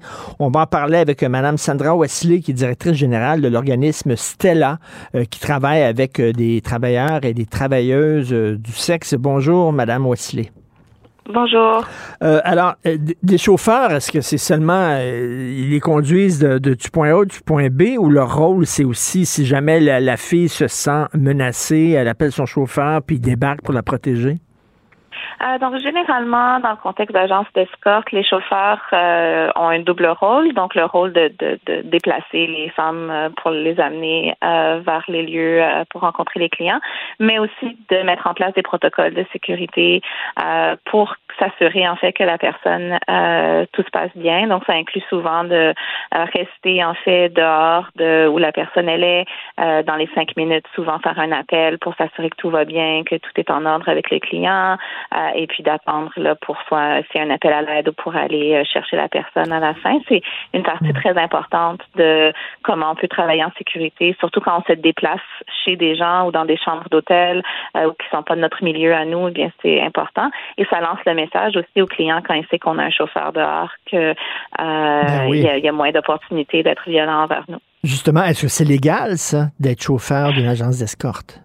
Euh, non. Euh, donc, toute l'industrie, elle est criminalisée depuis 2014 et euh, donc, il y a deux offenses que tous les chauffeurs commettent en tout temps, euh, l'offense de proxénétisme et l'offense de bénéfice matériel euh, de la vente de services sexuels. Donc, euh, souvent quand on parle de proxénétisme dans les médias, on, on a l'image de la personne violente qui force quelqu'un à travailler, mais la mm. loi, en fait, tout ce qu'elle dit, c'est toute personne qui facilite le travail du sexe, qui aide une travailleuse du sexe à travailler, notamment en la protégeant. c'est ça l'offense de proxénétisme. Il n'y a rien de violent ou d'exploitation de, dans le code criminel quand on parle de proxénétisme. Il doit, il doit avoir un lien lien assez particulier entre le chauffeur et les escortes. Et les escortes le connaissent bien, lui font confiance et tout ça. Donc, il y, a un, lien de confiance qui s'établit entre ces gens-là. Euh, généralement, c'est sûr que pas toujours. Des fois, c'est hmm. des inconnus, et puis euh, c'est comme n'importe quel autre milieu de travail. Hein. Des fois, on a les mêmes collègues de travail, puis on développe des liens très forts. Puis des fois, on a des, des, nouveaux collègues ou des collègues qu'on voit pas souvent, qu'on s'entend pas très bien. Mais tout le monde est censé être professionnel et faire son travail comme il faut. Écoutez, euh, récemment, au cours des dernières années, il y a eu deux cas qui ont vraiment frappé l'imaginaire. À, Québec, on le sait, dans un motel, une travailleuse du sexe qui a été tuée par un gars qui mhm. sortait de prison. Et dans le Myland aussi, une travailleuse du sexe qui a mhm. été tuée. Et on dirait qu'il y a des gens qui se disent, bah, ça fait partie des risques du métier, c'est pas si grave que ça. Si elle voulait pas se faire tuer, elle avait juste à ne pas devenir travailleuse du sexe. Est-ce que vous trouvez justement que il y a comme euh, on hausse les épaules en disant c'est pas si grave que ça une travailleuse du sexe qui se fait tuer? Euh, oui, absolument. C'est, vraiment malheureux, mais je pense que c'est l'état des choses. Puis ce qui, ce qui est pire, c'est que c'est, pas seulement l'état, disons, de, de, de, certains membres du public qui pensent ça, mais c'est la position officielle du gouvernement du Canada. Mmh. On a des lois qui visent à éradiquer l'industrie du sexe. Nous, chez Stella, avec 25 autres groupes partout au Canada, on est devant les tribunaux en ce moment pour contester les lois. Et un des arguments du gouvernement du Canada, c'est de dire, ben, c'est correct si des travailleuses du sexe sont assassinées dans leur travail. Euh, c'est, euh, elles ont juste à pas commettre le crime de vendre des services hmm. sexuels. Elles ont juste à pas faire ça comme travail et euh, que l'objectif, c'est juste l'éradication complète de l'industrie. C'est des lois qui n'ont pas comme objectif la protection des travailleuses du sexe. Puis on le voit quand on parle de chauffeurs, euh, des lois qui voudraient protéger les travailleuses du sexe ne criminaliserait pas des chauffeurs qui sont là pour nous aider puis nous garder en sécurité. Euh, mais c'est ce hmm. que la loi elle fait parce qu'elle veut euh, simplement euh, abolir l'industrie du sexe, qui est évidemment quelque chose qui est pas réaliste. Ben c'est ça, c'est pas réaliste. Et là, on a à un moment donné, on, a agi comme des adultes envers le pot puis le marijuana en disant il y a tout le temps des gens qui vont fumer, ben il faut le mm-hmm. légaliser. Est-ce que vous pensez qu'à un moment donné dans notre société, les gens vont être prêts à ça? D'ailleurs, je serais curieux s'il y avait un sondage. Est-ce que euh, les Canadiens sont prêts à décriminaliser le travail du sexe? Je serais curieux de voir la réaction des gens.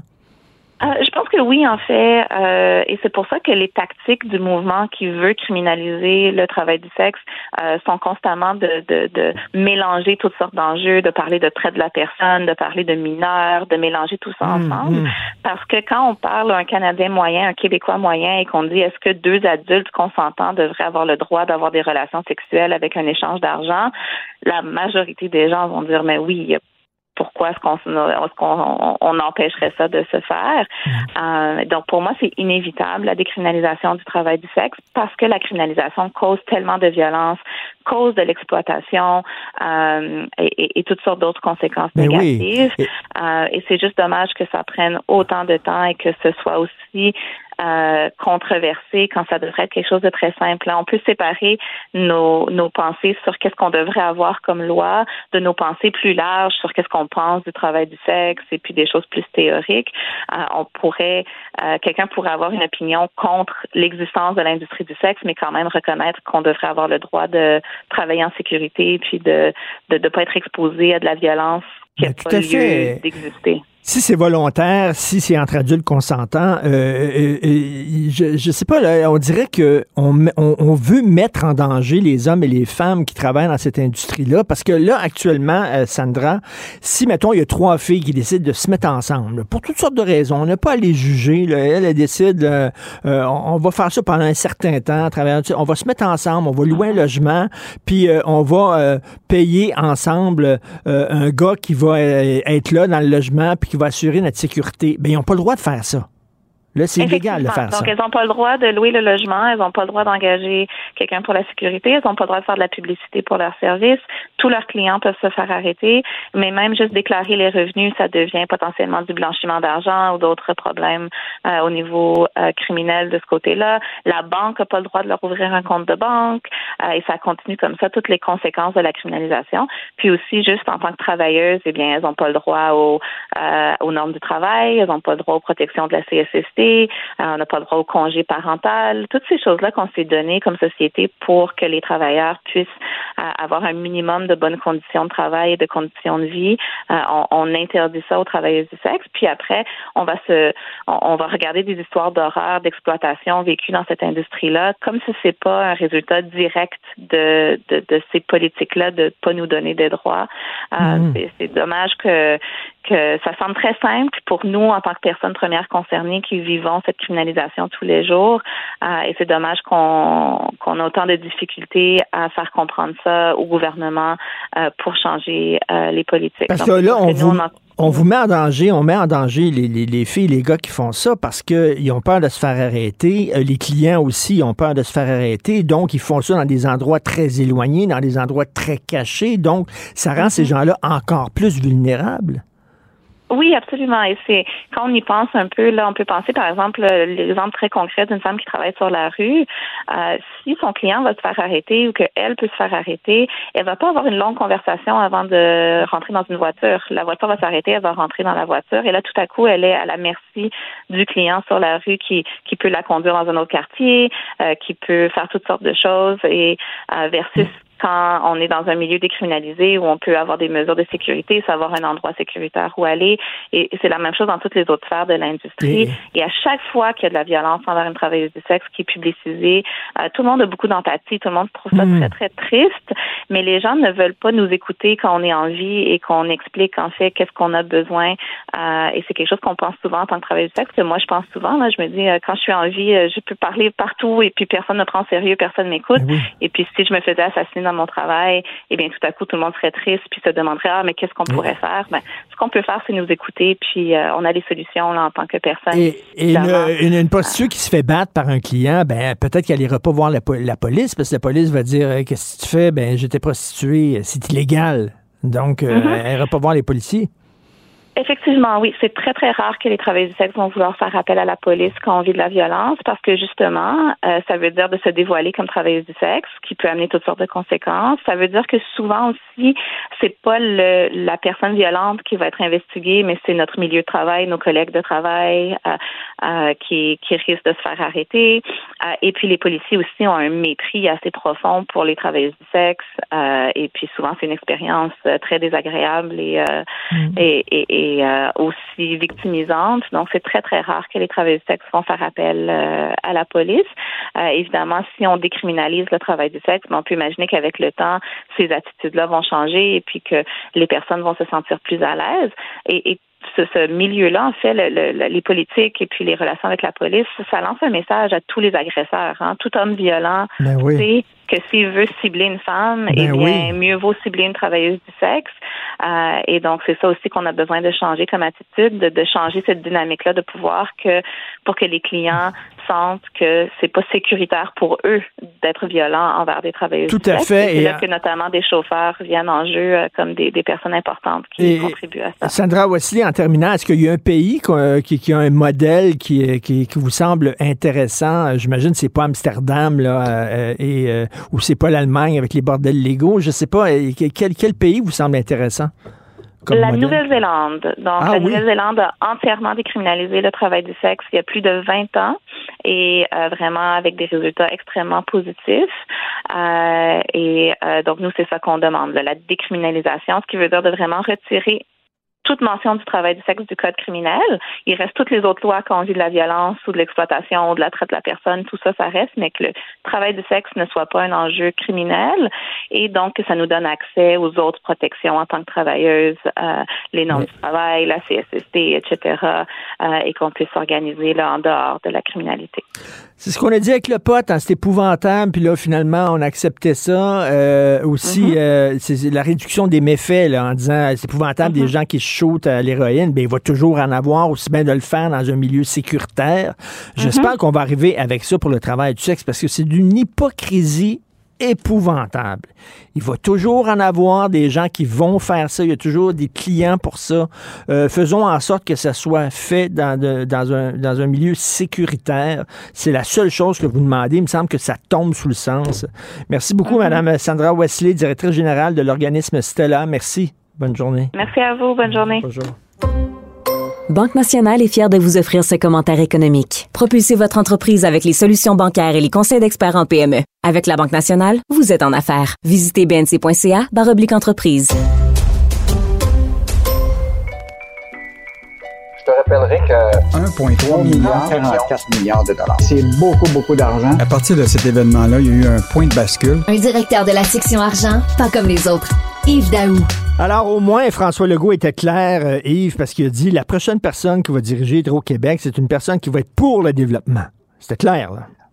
Écoute, hier, là, en fait, tout le débat, là, maintenant, on, je pense qu'on a passé la question de pourquoi euh, Sophie Brochu a quitté. Là. Je pense que là, on est rendu à l'étape, c'est qui le grand boss hmm. qui va prendre les règnes d'Hydro-Québec? Et l'autre affaire, c'est c'est quoi les défis qui attendent cette personne-là?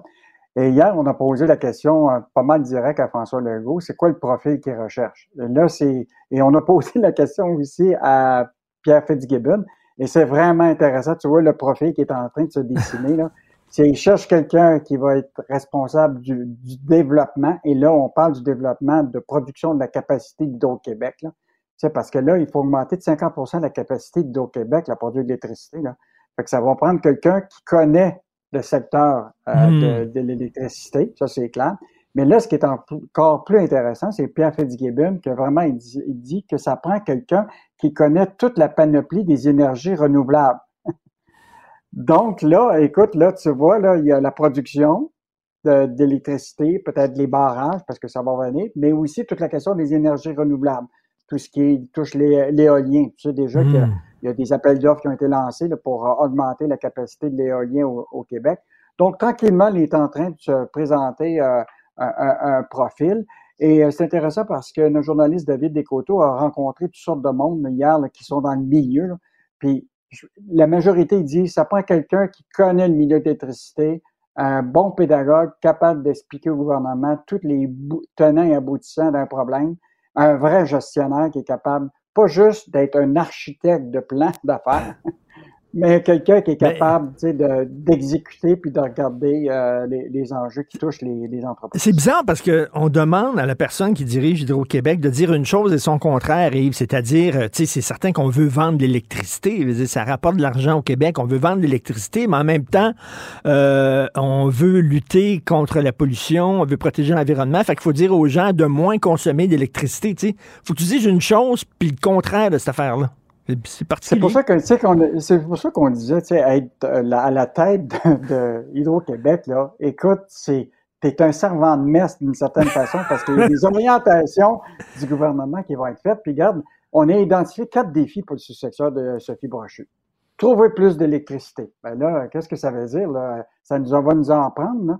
Est-ce que ça va être des barrages? Mais l'éolien ne va pas suffire à, à générer tout ce qu'on a besoin. Euh, écoute, améliorer la fiabilité du réseau. Hmm. Là, on va investir des milliards pour stabiliser ce réseau-là. On a eu des pannes, on a eu au moins trois grandes pannes euh, durant 2022 pour lesquelles ça a pris plusieurs, plusieurs jours avant de rétablir le, courant. Donc, euh, évidemment, il y a ça. L'autre affaire, c'est clarifier toute la stratégie d'exportation. Là, on a signé des gros contrats, comprends-tu, avec New York. On s'apprête peut-être à en signer un avec la Nouvelle-Angleterre. Euh, donc, euh, puis là, on a fait un achat d'un 13 centrales hydroélectriques de l'américaine Great River. Qu'est-ce qu'on va faire avec tout ça? L'aventure mm-hmm. américaine, là, ça veut dire qu'eux autres ont utilisé beaucoup de l'électricité. Puis le quatrième, c'est tout l'arbitrage, Richard. Tu sais, à qui tu vas donner le plus d'électricité, puis à quel prix? Tu sais, ben les Amazon, les centres de données qui viennent, là, au lieu de leur donner les tarifs à bas coût, là, eux autres, on devrait leur charger le gros prix pas des gros générateurs d'emplois, c'est des centres de données qui, cherchent à avoir l'électricité pour avoir une meilleure climatisation. Parce que les serveurs, ça chauffe beaucoup. Mais est-ce que le rôle d'Hydro-Québec, c'est de subventionner les entreprises, hein, finalement, de leur vendre de l'électricité pas chère pour qu'ils viennent ici? C'est une forme de subvention, finalement. Est-ce que c'est ça le rôle d'Hydro-Québec? Bien, moi, je pense que dans l'arbitrage des nouveaux projets de demande d'électricité, c'est que si, par exemple, tu génères des emplois, je te donne un exemple aux États-Unis. À New York, là, il est en train de s'installer des usines de microprocesseurs. Ils veulent s'éloigner de, l'Asie pour ramener la production des microprocesseurs ou les semi, les puces, là, qui vont dans les ordinateurs, tout ça. Ça, ça nécessite beaucoup d'électricité. Mais écoute, c'est des milliers d'emplois payants qui vont être générés Hmm. de ces gens-là qui vont se retrouver dans les usines. Je pense que nous autres, si on attire les entreprises avec l'électricité pas chère, il faut qu'il y ait une garantie qu'eux autres créent des jobs ici au Québec. Pas juste construire le bâtiment, puis après ça, avoir quelques personnes pour gérer les serveurs. Alors, moi, je pense que c'est Ben, là. c'est- qu'il va falloir lier la question du prix de l'énergie à la question de, de- des- des emplois, puis, de, puis des emplois payants C'est c'est une lourde tâche. hein. C'est vraiment, là, c'est, c'est, c'est pas facile. Gabriel Nadeau-Dubois, il dit il faudrait aussi que la personne ait une certaine expertise dans la chasse aux faisans.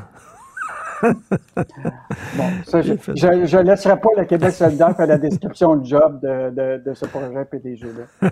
hey, euh, Jean-François Lisée me rappelait euh, tantôt à quelque- que Pierre-Carl Pelado a déjà été patron d'Hydro-Québec.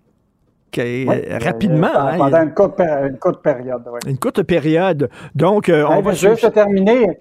Richard, c'est quand même important le communiqué de presse de ce matin de- du Parti québécois, là, parce que je trouve, là, hier, euh, François Legault a ouvert la porte à l'idée de discuter de toute la stratégie énergétique avec les partis d'opposition. Et le Parti québécois, ce matin, moi, je trouve que c'est une idée euh, extrêmement importante. Il demande au gouvernement d'accorder une audience aux partis d'opposition pour le candidat suggéré qui va être choisi par Legault. Donc, euh, et aussi qu'il y a une demande d'appui d'au moins deux partis d'opposition pour procéder à la nomination du PDG d'Hydro-Québec. Écoute, ça, ça serait vraiment une révolution Mm. si le gouvernement acceptait ça. Parce que on s'entend pour dire là, que Hydro-Québec, là, c'est, c'est pas juste une société d'État puis un fournisseur d'électricité puis pour les, pour, pour les Québécois. C'est plus large que Ben ça. oui. C'est tout la- notre pétrole euh, euh, bleu, si tu veux, là. Et donc, euh, celui qui va être là va devoir avoir une certaine indépendance, comprends-tu, politique, là.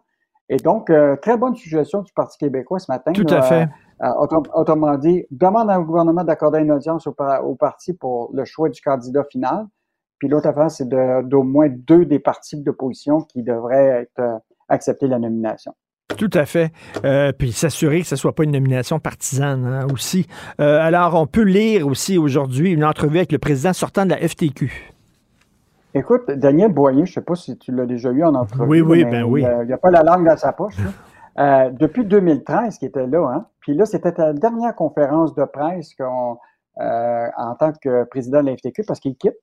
Et, et donc, euh, et ce qui est intéressant, c'est qu'ils font en trois années, là, le, le- qu'est-ce qu'ils s'attendent en 2023. Il y a cinq enjeux, Richard, puis moi, je pense que c'est des enjeux là, qui, qui vont être un débat probablement pour toute l'année. là. La question de la baisse des impôts. Donc, tu sais que déjà, Mm. c'est annoncé que par la CAQ souhaite baisser les impôts de 7,4 milliards, puis ils vont prendre ça à partir de moins contribuer au Fonds des générations. Lui, il dit, c'est pas le temps de baisser les impôts parce qu'on a tous be- besoin d'argent pour les services publics. Bon, c'est un, gros débat parce que on, en met beaucoup d'argent déjà dans les En même temps, en publics. même temps Ça le, contribuable, grand-chose. moi- le contribuable moyen trouve qu'il en paye déjà beaucoup. Là. Dé- déjà pas mal. Fait que moi, je pense que c'est une idée qui va euh, sujet de débat. Ce qui est intéressant, par exemple, sur la langue française, il dit c'est pas compliqué dans le contexte actuel. Ottawa joue le rôle de saboteur de la charte de la langue française. Donc, un retour de la FTQ avec son côté nationaliste, là, euh, parce qu'effectivement, tu sais que les entreprises fédérales, là, ils veulent absolument s'opposer à, à être sous la férule de, de- de la charte de la langue française. Euh, il est revenu sur le travail des, des, des ados puis des enfants. Il dit ça n'a pas de bon sens qu'un enfant ça de- doit passer trop de temps à travailler, il devrait être sur les bancs d'école. Parce que tu sais que c'est alléchant maintenant pour les jeunes d'aller travailler. Mais c'est ça, quand on parle a des enfants, là, bien sûr, on parle des, des gens de 14-15 ans. là, Bon, c'est ouais. ça.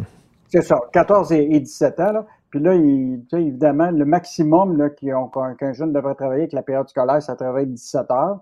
Euh, il est revenu sur le salaire minimum. Là, tu te rappelles, on en a parlé, le salaire minimum, il n'y en a Ben presque plus. il y en a plus, l'a, le salaire minimum. 20.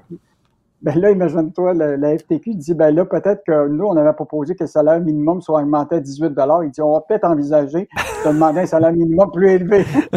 Écoute, je ne sais pas jusqu'à où il va se rendre, mais... euh, Ben, le jeu de l'offre et la demande dans, dans- dans le milieu de l'emploi fait que justement, il est, il est plus que ça, le salaire minimum maintenant. là. Il est quasiment à 20 piastres. là. Puis il a terminé en disant que toute la question de l'immigration temporaire, là, euh, lui, ce qui l'inquiète, c'est qu'on est en train de développer des citoyens de seconde zone, là, des employés qui viennent ici juste temporairement, pour lequel toute la question de, des salaires, des bas salaires, les droits, la protection, tout ça. Euh, mais en même temps, qu'est-ce que tu veux, on est obligé, on, manque de, de- de travailleurs. Hein? Eh On, a plus de, on a 200 quelques mille postes pas vacants. Comment les entreprises vont le combler si, si on n'obtient pas des, des, n'y a plus personne qui veut travailler dans les secteurs maraîchers. Est-ce que on, ben oui. Et en terminant, écoute, une question d'ordre personnel, euh, mon cher Yves. Euh, est-ce que tu payes encore, toi, avec de l'argent comptant? As-tu de l'argent comptant dans ton portefeuille, toi? Moi, je paye tout avec des cartes à cette heure.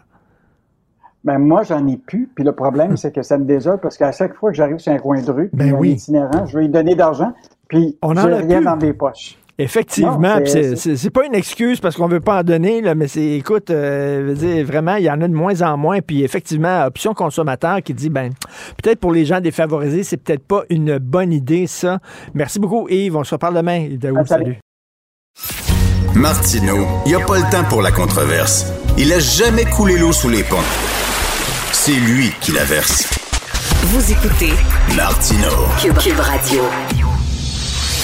Oublions jamais de placer les choses en perspective. Ça aurait dû être une grande célébration. C'est quand même gros ce qu'on évoque là. Très significatif pour bien comprendre tout ce qui s'est passé. Un professeur, pas comme les autres. Luc la liberté. Luc, il faut que je te chicane. Je vais te chicaner. C'est vrai. Allons-y. J'ai mal dormi à cause de toi. J'aime ça bien dormir. Moi, j'ai mal dormi. Luc m'a écrit cette semaine en disant Richard, tu dois regarder un documentaire qui s'intitule Displace Rules. R-U-L-E-S, sur Crave. Un documentaire d'un jeune réalisateur, un peu comme Michael Moore, qui s'est promené aux États-Unis avec sa caméra. J'ai regardé ça, Luc, avec mon fils de 14 ans hier. On a regardé ça. C'est une vision cauchemardesque des États-Unis. Tu regardes ça, tu dis, coudon, les États-Unis, c'est un asile à ciel ouvert. Premièrement, c'est qui ce jeune-là qui est parti avec sa caméra? Il est fantastique. Là. Écoute, il y a, puis tiens, je vais en rajouter une couche. J'allais te souhaiter à ton clan familial et à toi une, euh, vous souhaiter une bonne année 2023. je constate que j'ai contribué à vous gâcher le portrait en, partant. Écoute, juste pour, euh, je viens de, je viens de lire, j'effectuais une petite revue de littérature comme je le fais chaque matin. Euh, Andrew Callaghan, c'est quelqu'un qui est à la tête de sa propre petite émission sur ce qu'on appelle le Channel 5. Euh, c'est quelqu'un qui fait dans ce type de journalisme là euh, qui est provoquant, qui est euh, et qui est vraiment terrain. Et en passant, on va y revenir, mais dans Displace Rules, euh, il prend des risques réels. Il s'expose et il met sa sécurité personnelle en danger. Mais juste pour ajouter une couche au petit côté gore associé à ce document-là, il a été hier accusé par deux femmes sur TikTok de harcèlement sexuel. Donc, euh, tout est dans tout. mon fils, mon fils me dit ça hier parce qu'il a regardé le film puis il était dit voyons c'est incroyable puis il avait fait une petite recherche puis il dit papa il était accusé d'agression sexuelle. Je dis bon donc mais donc ce documentaire là c'est qu'il se promène chez les complotistes, chez les Trumpistes, puis autant là, les extrémistes de gauche que de droite et il montre que veut dire, il y a une polarisation délirante aux États-Unis. Tu regardes ça tu dis ils sont pas sortis du bois. Si, si nos auditeurs veulent euh, regarder, écouter le, documentaire, tu disais d'ailleurs, je pense, quand on échangeait tous les deux, c'est Michael Moore sur les stéroïdes, c'est à peu près ça.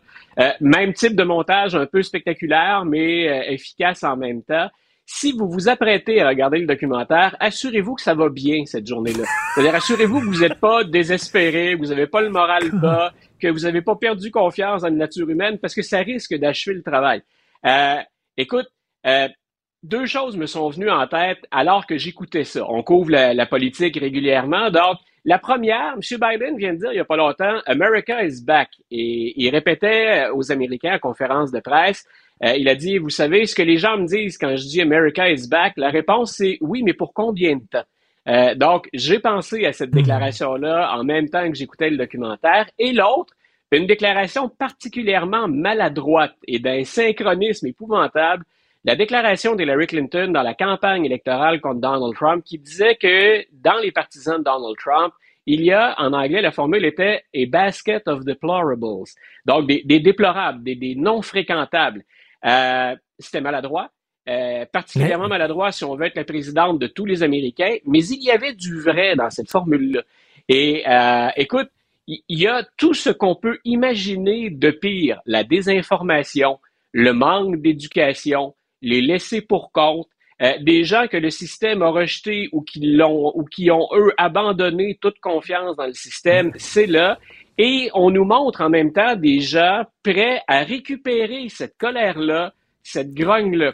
Euh, voilà, voilà. Excuse-moi, Luc, tu mets le doigt dessus parce que le film se termine, le documentaire, d'ailleurs, ça se termine sur un punch incroyable que je ne veux pas révéler.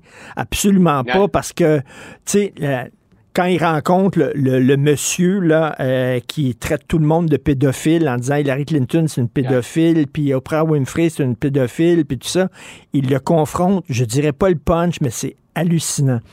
Mais donc, il va voir des crinqués et à la fin, il dit il y a des corporations, il y a des individus qui ont des intérêts monétaires à alimenter cette, polarisation-là parce qu'ils se font de l'argent avec ça. Il termine en disant, puis j'ai dit, il a tellement raison. Écoute, on, a, il a euh, moussé un peu la, la, distribution puis les ventes de ce documentaire en disant j'ai réalisé une entrevue avec Alex Jones. Euh, écoute, il, ne serait-ce que pour ça, il faut regarder le documentaire, voir Alex Jones torse nu, euh, faire des euh, faire des, des, poids et haltères alors qu'on lui verse de l'alcool dans la bouche.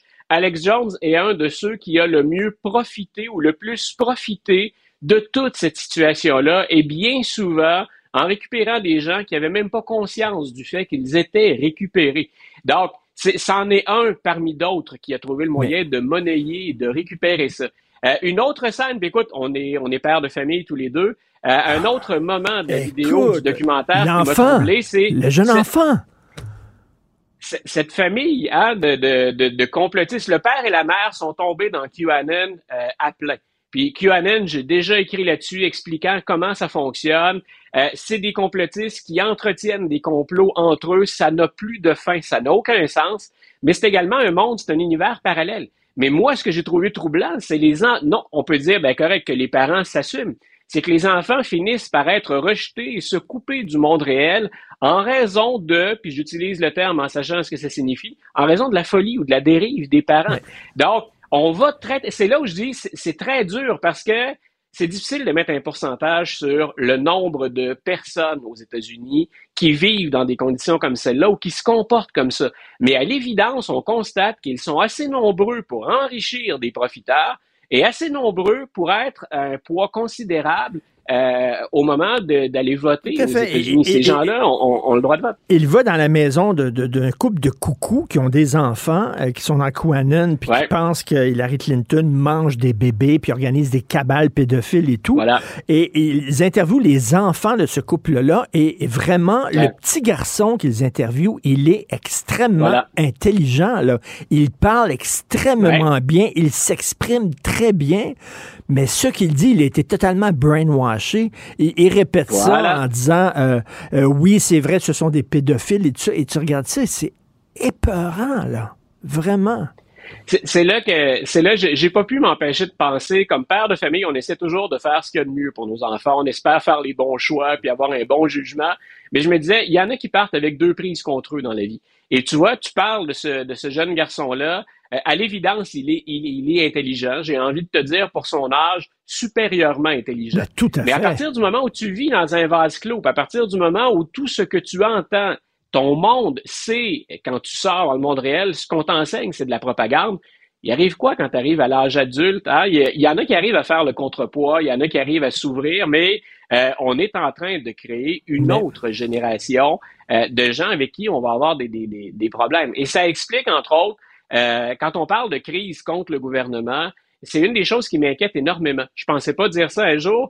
Euh, quand j'ai commencé à enseigner l'histoire américaine, il y avait déjà ces thèses selon lesquelles on assistait, on était en train d'assister au déclin américain. Et il y a plusieurs grands experts ou plusieurs penseurs, philosophes, historiens et compagnie qui disaient euh, ben, on, est entre deux, on est entre deux choses. Soit c'est le déclin réel des États-Unis, puis ils vont s'effondrer, soit on assiste à un repositionnement des États-Unis qui ne peuvent pas demeurer aussi dominants qu'ils l'étaient après la Deuxième Guerre mondiale. J'étais très souvent, ou je rejoignais souvent le cas de ceux qui disaient c'est un repositionnement. Euh, mais plus j'étudie ces jours-ci, et il faut le dire, il y, a un point de bascule. M. Trump n'est pas responsable, ou Donald Trump n'est pas responsable de tout. Au contraire, il a exploité des choses. Mais c'est épeurant de constater que cette réalité-là est plus importante qu'on le pensait. Et l'ignorance, la désinformation, la récupération, euh, c'est très difficile de dire on, a confiance dans le gouvernement après ça. Luc, par contre, j'essayais de me dire, euh, comme antidote en regardant ce film-là, je me disais, ben regarde, il, est allé voir les pires coucous aux États-Unis, puis il a mis ça ensemble pendant une heure et demie, il en a fait un documentaire très sensationnaliste et très percutant. Euh, puis là, je pensais évidemment au Vox Pop de Guinantel. C'est certain que Guinantel interviewe des gens, puis il garde dans ses Vox Pop les plus, les plus niaiseux, les plus ignorants. Euh, jusqu'à quel point le documentaire de ce gars-là est représentatif des États-Unis, ça, je le sais pas. Mais tu vois, une des choses qui est intéressante aussi dans le documentaire, puis là, je remonte au début du documentaire, puis même à, la promotion du documentaire, c'est euh, ça a été fait, il le faisait pas pour ça, il savait pas que ça allait se produire. Mais ce qu'on constate, c'est que tout ça débouche sur les événements du 6 janvier 2021. On est encore là-dedans aux États-Unis. On a plus de 900 arrestations et mine de rien, le compteur tourne encore. On va continuer à arrêter des gens en lien avec ça et il y a un autre procès qui se déroule actuellement pour sédition. Donc, euh, est-ce que c'est marginal dans l'ensemble de la société américaine? Ta réflexion, elle est bonne. Mm. C'est c'est pas un vrai documentaire au sens où Michael Moore ne fait pas de véritable ben, documentaire non plus. Michael Moore, Michael Moore fait des pamphlets. Faut en prendre et en laisser. Mm. Donc, il y a cette distance qu'il faut garder avec ce que Callaghan fait lui aussi. Mais ce que j'ai trouvé intéressant, c'est que tous ces gens-là qu'il croise sur sa route, puis il voyage en VR, hein, tu, euh, il, se déplace par ses propres moyens, puis il va vraiment au cœur, il réussit, en guillemets, à infiltrer des groupes comme des suprémacistes blancs. Mais on voit déboucher tout ça sur la colère puis la violence qui s'est exprimée le 6 janvier 2021. Et moi, j'ai toujours dit, il y a plus que juste une gang d'exaltés ou une gang de crinqués le 6 janvier. Il y a des préparatifs derrière ça. Mais il y a des gens, il y a des, gens derrière qui, qui manipulent puis qui pour pour des pour, pour faire de l'argent, le cynisme qu'il y a derrière ça et que le film montre très bien. Ça donne froid dans le ça donne froid dans le dos parce que c'est difficile d'établir combien d'Américains, entre guillemets, fit là-dedans? Combien d'Américains entrent dans ce, genre de groupe-là ou dans cette mentalité-là? Mais ça a été suffisant le 6 janvier pour nous donner une scène qu'on pensait pas, je pense, toi et moi, voir des gens qui investissent le capital, qui saccagent les lieux et qui menacent de mort le vice-président des États-Unis. Il faut voir ça, Displace Rule. Je suis très déçu parce que j'ai regardé le documentaire puis je me disais, hey, ce petit jeune-là, il il a pas froid aux yeux. Il est vraiment le fun. Non, vraiment. De savoir qu'il y a des, des, des, quand même des accusations graves contre lui, je trouve ça décevant. Rapidement, euh, euh, CNN présente une série documentaire sur Rudy Giuliani, l'ancien maire de New York. Whatever happened to Rudy Giuliani? Comment ça se fait que cet homme-là, que les gens voyaient comme président, euh, qui était important quand il était Attorney General, il combattait la mafia avec courage, il combattait euh, les fraudeurs à Wall Street avec énormément d'aplomb. Comment ça se fait qu'il est devenu le clown qu'il est devenu? Et c'est un documentaire aussi qui fait foi dans le ça aussi.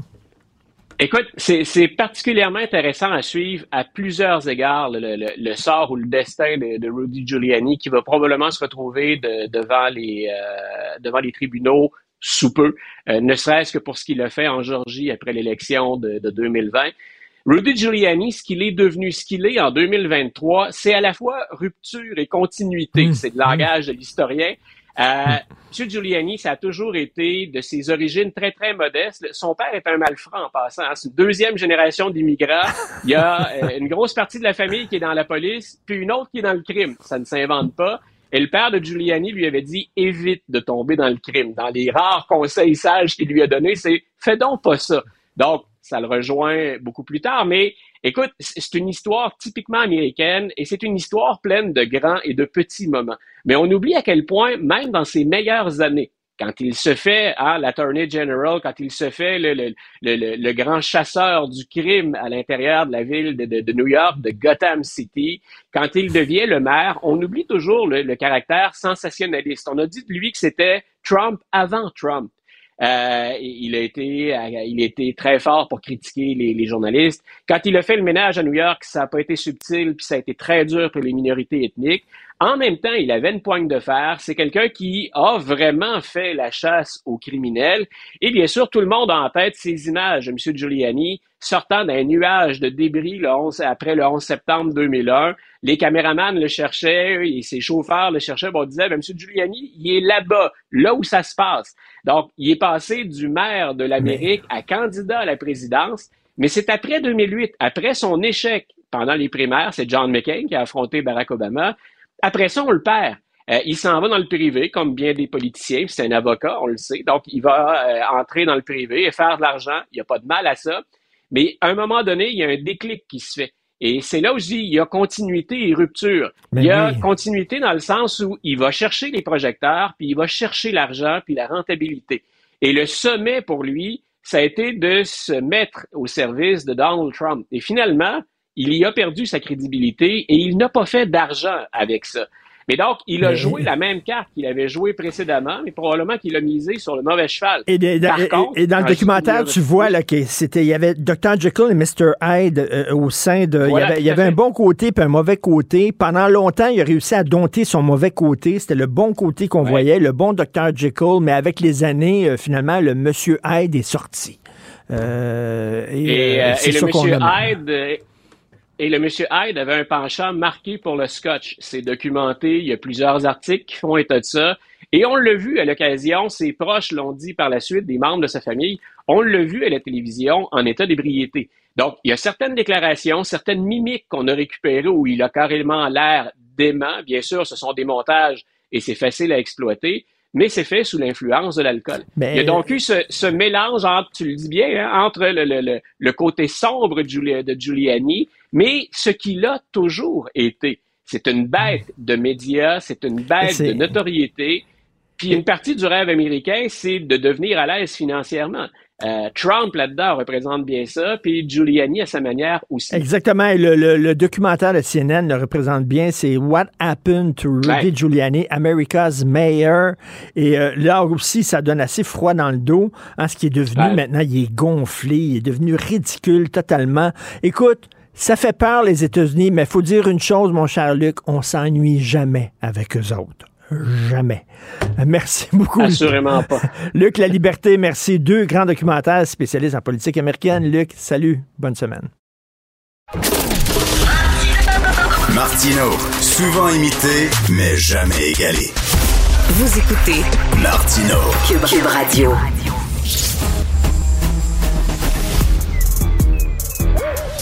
Mathieu Bocoté. Il représente un segment très important de l'opinion publique.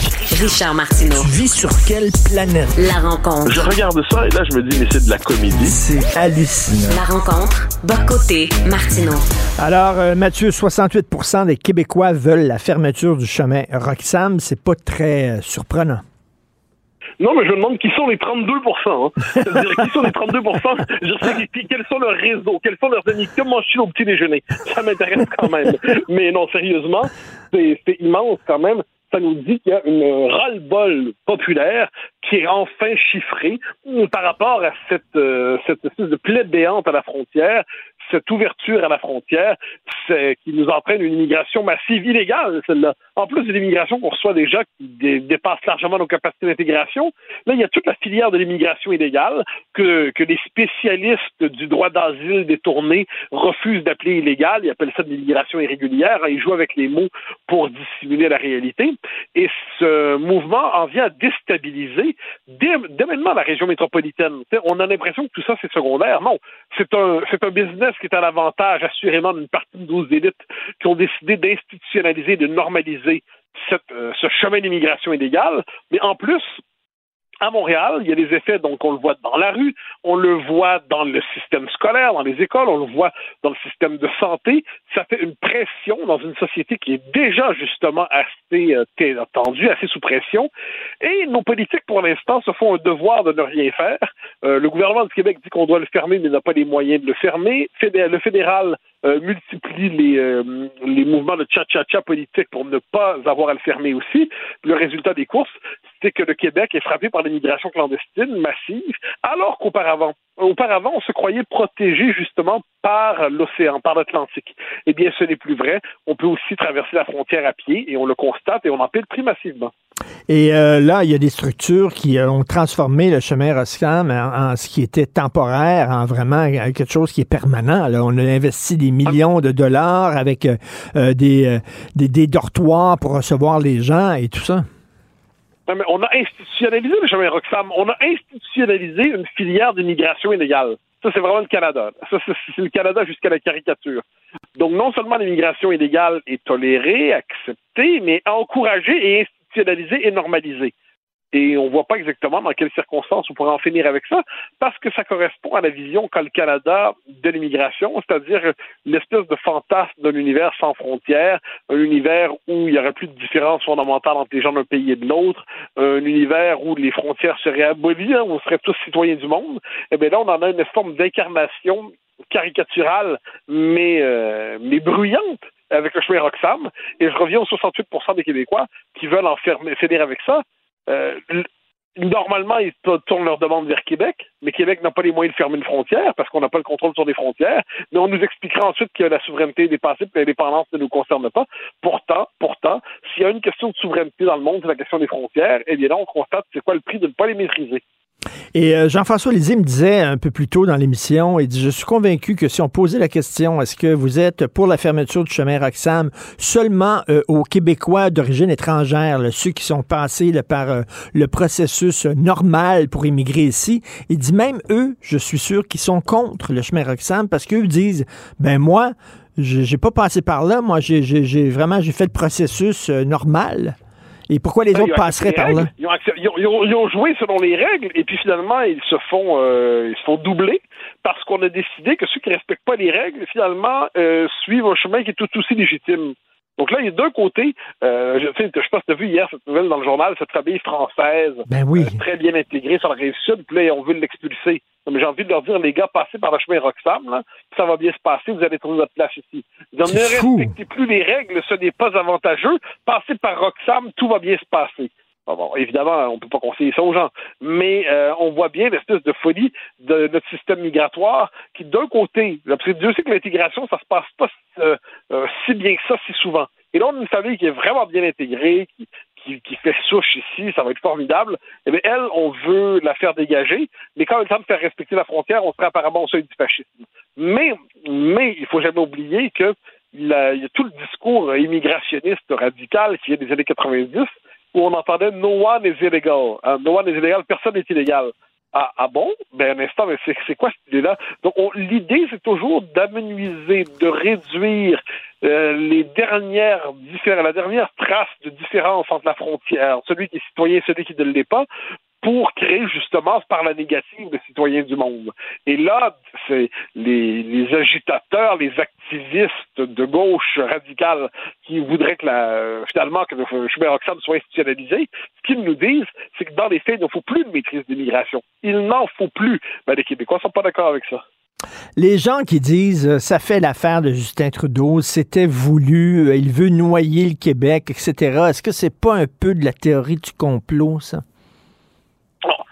Je pense pas que Justin Trudeau veut noyer le Québec par le chemin Roxham. Ça, ça serait, c'est ce qu'on pourrait appeler ça un peu brutal comme, comme raisonnement, c'est un peu trop rapide.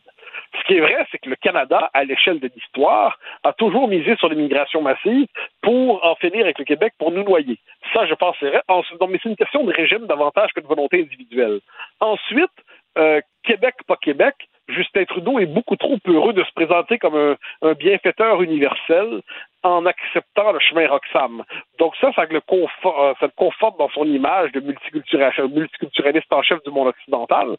Mais sur le fond des choses, euh, que ce soit intentionnel ou non, le fait est que l'immigration massive entraîne la noyade du Québec et l'immigration massive légale, donc déjà les seuils qu'on a en ce moment, plus les travailleurs temporaires qui ne sont pas comptabilisés mais qui ont un effet majeur sur l'anglicisation du centre-ville, plus l'immigration interprovinciale qu'on a tendance à oublier, mais de plus en plus d'anglophones s'installent à Montréal, plus l'immigration illégale qui nous rentre par le chemin Roxham, plus les réfugiés des vrais, mais tous ensemble, euh, ça, nous échappe complètement.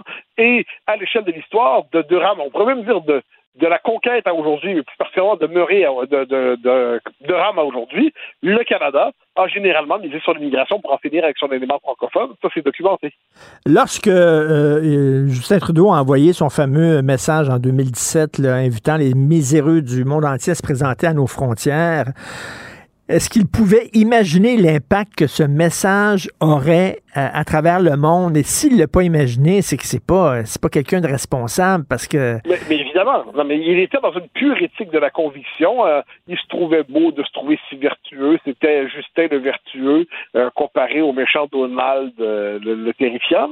Euh, or, le fait est que sa, sa déclaration, qui en elle-même, sur une pure morale de l'intention, pouvait justifier, puis encore là, puis encore là, dans les faits, il n'a pas agi comme un politique. Un politique a comme souci, normalement, de, souci de, la conséquence de ses actes et de ses paroles.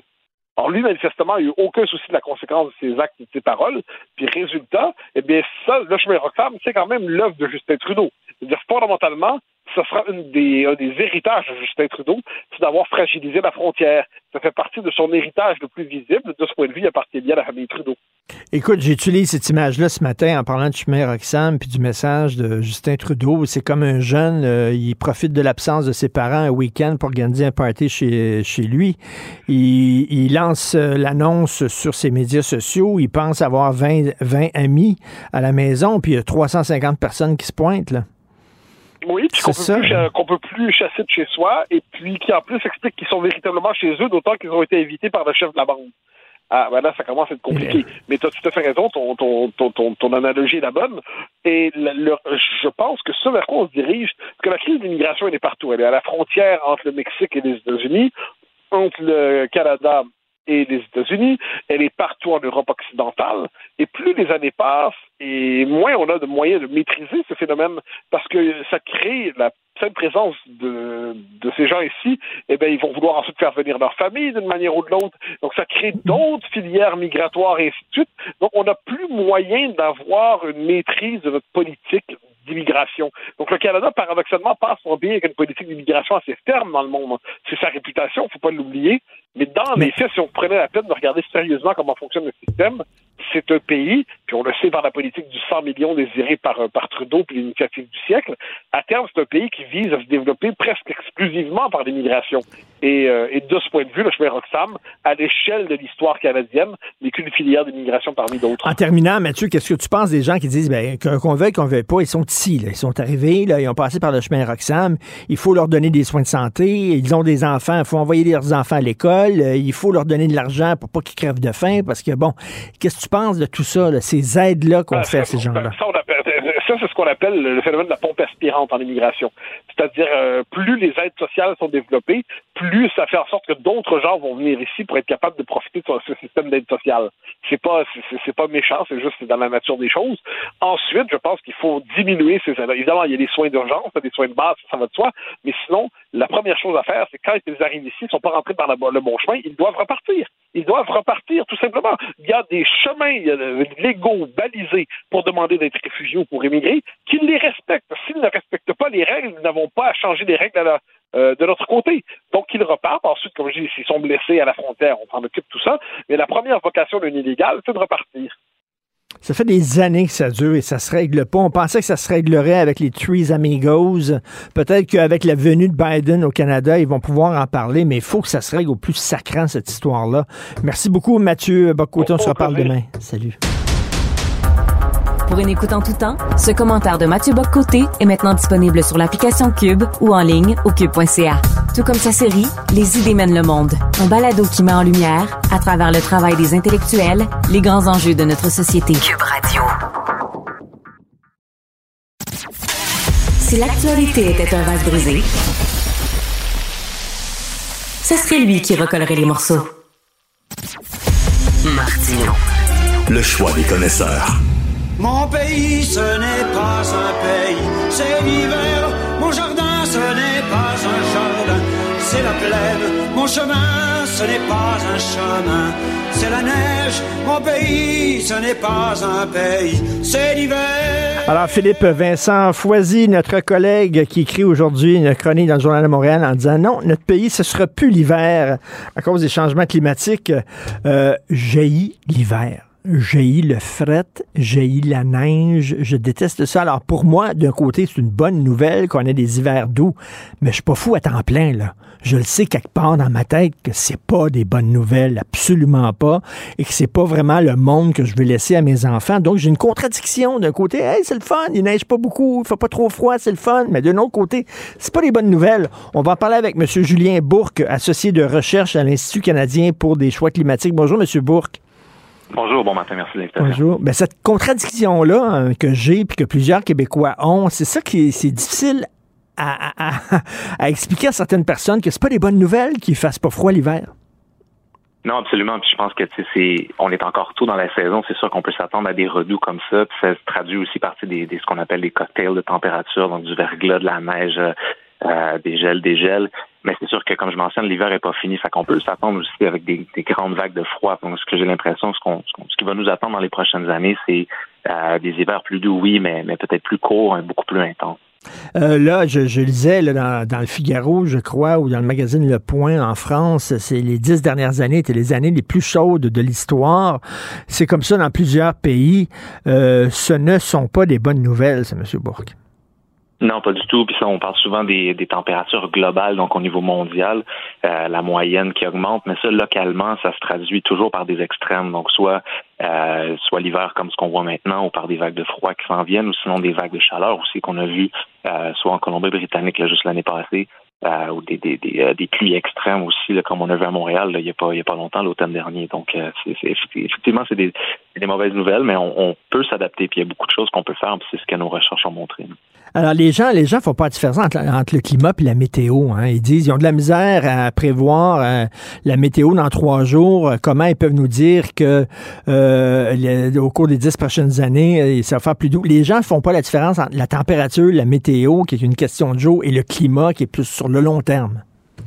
Non, exactement. Puis la distinction est importante. Nous, ce qu'on fait à l'Institut, c'est vraiment de la modélisation climatique, vraiment très, très loin dans le futur. On utilise plusieurs modèles qui sont développés par, euh, par des grandes agences mondiales. Euh, et puis, on en prend plusieurs aussi de ces modèles-là euh, pour avoir vraiment une, espèce de brochette de ce pourrait nous attendre. C'est pas des boules de cristal non plus, mais il y a une certaine, il y a, de l'incertitude, mais on, s'assure de d'y aller avec le, plus de certitude possible. Les, impacts qu'on regarde aussi, on, s'assure qu'on est en mesure de prédire ce qui s'en vient ou de, voir les, les, les, chemins qui, nous attendent là, avec le plus de précision possible. Donc, les, résultats qu'on a, ce qu'on utilise souvent comme image, c'est le iceberg. Donc, ce qu'on ce qu'on est en mesure de, hmm. de voir puis de quantifier, c'est vraiment ce qui est au-dessus de la surface, mais il y a vraiment encore des choses qu'on peut voir à travers de l'eau, puis il y a encore énormément de choses en dessous là, dans la profondeur. Et les gens qui disent, euh, ben, il y a toujours eu des périodes de réchauffement, puis suivi de périodes de refroidissement, ça fait partie de la vie de la Terre depuis que la Terre existe. Vous en, vous répondez quoi à ça? Que c'est sur des millions d'années qu'on voit ce genre de, changement de température. Là. Si on regarde les, graphiques de changement de température ou même euh, au niveau des, assurances ou des coûts qui sont qui sont remis aux gens là, en termes d'indemnisation depuis les années 70, c'est très clair que de plus en plus, il y a, de plus en plus de, d'événements extrêmes qui coûtent autant plus cher aussi. Euh, donc, donc, tout pointe vers, évidemment, cette émission des gaz à effet de serre depuis la révolution industrielle. Euh, puis on fait que commencer à subir les impacts maintenant. Donc, même si on arrête toute émission de gaz à effet de serre maintenant, euh, ça va s'accentuer jusqu'au moins au milieu du siècle. Et puis l'important de, de, réduire nos gaz à effet de serre maintenant, justement, c'est d'éviter le pire après la moitié du siècle. Mhm. L'impératif de s'adapter puis de diminuer nos gaz à effet de serre, il faut faire ça en même temps. Est-ce que le mouvement pro-environnemental n'a pas, pas euh, commis quelques erreurs? C'est-à-dire vous savez, avec comme euh, des, des, des, documentaires catastrophiques en disant il y a des villes qui vont disparaître totalement euh, ensevelies, ben, submergées, pardon, etc. Et ça s'avère pas finalement. on regarde on regarde les prédictions qu'on a fait catastrophiques et ça s'est pas avéré. Les gens disent, ben, regardez, c'est la preuve que finalement on a exagéré. Est-ce qu'on s'est pas un peu tiré dans le pied avec ces, ces prédictions un peu trop alarmistes? Ben moi, je vous dirais que ce qui m'inquiète le plus, c'est justement il y a des modèles climatiques évidemment qui sont qui sont comme confirmés avec le temps à mesure que euh, les, prévisions qu'on faisait il y, a, il y a 20 ans, euh, on, est en mesure de confirmer aujourd'hui que ces choses-là sont, sont bel et bien arrivées et sont souvent plus rapides que ce qu'on avait prévu. On pense à la fonte du pergélisol, par exemple, dans le Nord, euh, la fonte des glaciers, ce genre de choses-là. Souvent, moi, ce que je lis dans les dans les articles, c'est que c'est plus rapide et puis pire que ce qu'on pensait. Euh, au niveau de la communication des changements climatiques, je pense que c'est un élément important. C'est sûr qu'on il y, a beaucoup de discussions en ce moment sur le fait qu'est-ce qu'il faut être plus alarmiste ou est-ce qu'il faut euh, au contraire parler plus des avantages de cette transition-là qu'il faut faire. Euh, donc, il faut, absolument éviter, je pense, cette, éco-anxiété-là, puis, puis donner aux gens là, de l'espoir qu'il y a quelque chose à faire. Puis je pense qu'à travers cette transition, en adoptant des énergies propres et puis des nouvelles technologies qui pourraient qui pourraient rendre la, vie plus abordable des gens et puis et puis garder le même niveau de hmm. confort. Là. Et, là, vous dites euh, justement de donner euh, de l'espoir aux gens en disant qu'on peut faire une différence. Je lisais récemment une enquête euh, du Journal de Montréal sur les très, très gros pollueurs au Québec qui, qui ne sont pas punis finalement. Fait que moi, comme citoyen, je regarde ça puis je me dis, OK, moi, je vais les sortir mon compost, puis je vais sortir mon recyclage, puis oui, je vais baisser le, chauffage à la maison, puis de toute façon, on dort mieux quand c'est froid. Je vais, mais mais que, ça, ça pèse pas dans la balance à côté de toutes les gros, la cimenterie McGuinness, puis euh, dire, les, les, gros projets. Qu'est-ce que je peux faire, moi, comme simple citoyen, à côté de ça? Non, absolument. Je pense que, comme vous avez mentionné, il y a beaucoup de choses qu'on peut faire, c'est sûr, mais de mettre le poids sur les, citoyens, je pense que c'est pas juste. Euh, il y a énormément de choses que les gouvernements doivent faire en termes de réglementation. Je pense que le gouvernement fédéral est en train de travailler sur euh, sur différents plans de, de plafonnement de production euh, ou des émissions de, de, certains secteurs polluants. L'année passée, ils ont sorti un rapport, un pas rapport, mais un, plan sur la réduction des émissions de gaz à effet de serre qui a été vraiment modélisé avec des, des objectifs clairs. Donc, euh, ce qui n'avait pas été fait avant, parce qu'avant on parlait d'objectifs, puis évidemment sans, sans savoir où aller, on n'atteignait on n'atteignait pas ces objectifs-là. Donc moi, ça me, ça me ça me rassure de voir ce genre de plan-là sérieux. Évidemment, il y a énormément de choses à faire encore, puis euh, je pense qu'il y a différents secteurs qui ont, qui ont une plus grande responsabilité. Euh, on voit les profits là, que les, compagnies de pétrolières ont, ont amassés ces mmh. derniers temps, surtout avec la guerre en Ukraine. Donc, évidemment, il y, a, il y, a, des investissements qui doivent être faits. Je veux dire, on veut bien mettre des, donner des carottes, mais le bâton doit suivre à un moment donné aussi. Donc, euh, il y a beaucoup de chemin à faire, euh, mais en termes d'adaptation aussi, je pense qu'il y a beaucoup de chemin qui, a été fait. Euh, mais encore là, il faut que les décisions politiques prennent compte des coûts des changements climatiques, puis aussi de l'adaptation, des bénéfices de l'adaptation, alors qu'on voit qu'un dollar investi rapporte de 13 à 15 dollars, soit en, en bénéfice direct ou, ou économique. Là et les gens qui croient à une solution miracle technologique en disant on va trouver là, à un moment donné, on a tout, on a tout trouvé, là, on, a, fabriqué une bombe atomique, pourquoi on pourrait pas fabriquer une façon d'avoir de l'énergie euh, renouvelable qui est non polluante? Et finalement, c'est la technologie qui va nous sauver. On n'a pas besoin de changer nos habitudes. Euh, vous en pensez quoi? Ben, je pense que ça va prendre tous les outils qu'on a besoin. C'est sûr que la technologie va jouer un rôle. Par exemple, je pense aux voitures électriques. Mais évidemment, c'est pas la seule solution dans tous les contextes. Si on pense au milieu urbain, euh, le transport actif, le transport public va, avoir besoin d'un bon coup de main là, pour pouvoir changer la façon dont on se déplace. C'est sûr que pour quelqu'un qui a une voiture, euh, il faut qu'il y ait aussi une option qui, qui, qui, est comme agréable à prendre et qui est efficace en termes de transport en mm. commun. Donc, donc cette adéquation là doit être faite, mais c'est pas vrai qu'il va y avoir un seul euh, silver bullet. Euh, c'est vrai dans les technologies de transport, c'est vrai dans les technologies d'émissions de gaz à effet de serre aussi, au niveau des, des productions d'électricité qu'on fait, par exemple. Euh, je pense que ça joue un grand rôle, mais évidemment, ça prend, ça prend tous les outils. Êtes-vous optimiste, M. Bourque? Est-ce que vous, change, vous sentez un changement de, de, de, mentalité chez les gens qui étaient peut-être réfractaires, euh, qui n'écoutaient pas le message que les pro-environnement euh, euh, faisaient, puis là, maintenant, on est un, un peu plus sensibilisés qu'avant? Est-ce que vous le sentez, ça? Je pense que oui, puis à mesure qu'on regarde la télé ou enfin même si c'est à la télé, maintenant c'est dans mon cours, là, tout le monde est mm-hmm. affecté d'une soit directement ou indirectement par les changements climatiques. Euh, ce qui est arrivé au BC, ce qui est arrivé même au Québec ces dernières années avec des inondations, les vagues de chaleur ou les grands vents qu'on a eus, euh, c'est plus euh, ailleurs dans le monde, puis c'est certainement plus dans un futur lointain. Donc les gens sont conscientisés, ont les impacts des changements climatiques se font sentir soit euh, soit quand on regarde dehors ou, simplement sur notre portefeuille. Euh, ce qu'on a vu dans nos recherches, c'est qu'au Québec, on parle d'à peu près un peu plus de 500 dollars par année par famille qui serait retranché du revenu euh, causé par les, les, impacts des changements climatiques à travers l'économie. Donc, on parle de, de la diminution d'opportunités de, économiques alors que les entreprises investissent moins, perdent, des, perdent de, la compétitivité. C'est des, des, taxes qui augmentent, soit municipales ou provinciales, pour euh, la réparation des routes, par exemple, ou encore les indemnisations qu'on donne à, à chaque fois qu'il y a une tempête. Donc, c'est toutes ces choses-là, les chaînes d'approvisionnement. Donc, le, coût de la vie va vraiment être affecté déjà d'ici 2025, puis ça, ça augmente le seul. C'est difficile de ne pas être pessimiste. Je disais dans le devoir, le, prochain comité, la prochaine conférence climatique de l'ONU va être présidée par le PDG de la principale entreprise pétrolière nationale des Émirats arabes unis. Taboire. On demande à Dracula de, de, présider euh, Emma Québec. Là. Non, c'est sûr, c'est sûr que c'est, j'ai, comme beaucoup de la misère à comprendre cela, mais je, je, mon, mon, euh, mon côté optimiste se dit qu'évidemment les, les, grandes pétrolières ont un rôle à jouer évidemment dans la décarbonation de l'économie, euh, puis, de nos vies, donc euh, évidemment qu'ils soient, qu'ils soient présents là. Je pense qu'il faut, faut garder la pression absolument. Euh, mais écoutez, c'est la décision qui a été prise, puis je pense qu'on va essayer de faire le mieux avec ça, mais il faut garder la pression. Il n'y a, rien de plus dur que de changer les habitudes des gens. C'est difficile vraiment, mais euh, il faut le faire. Puis je pense qu'il y a de plus en plus de gens qui sont conscientisés de ça, mais il faut aussi que nos gouvernements soient sévères envers les pollueurs. Puis qu'on voit que les pollueurs, les grands pollueurs, ont des, ont des amendes qui sont quasiment symboliques. C'est ridicule, ça, là. Non, absolument, absolument. Puis c'est sûr que dans un pays comme le Canada, qui est une, une fédération décentralisée où les pouvoirs sont séparés, entre autres les, ressources naturelles qui sont dans les mains des provinces, c'est sûr que ça rend la tâche un peu plus difficile euh, au niveau du fédéral, mais, euh, mais il y a différentes provinces, évidemment, qui n'ont pas les mêmes, les mêmes réalités. Alors, oui. Alors qu'est-ce qu'on disait pendant la pandémie? C'est écouter la science. Ben justement, les scientifiques nous disent que l'heure est grave, puis il faut les écouter. Vive la science. Merci beaucoup, Julien Bourque, associé de recherche à l'Institut canadien pour des choix climatiques. Merci. Bonne journée. Merci à vous, c'est un grand plaisir. Martino. Le cauchemar de tous les woke.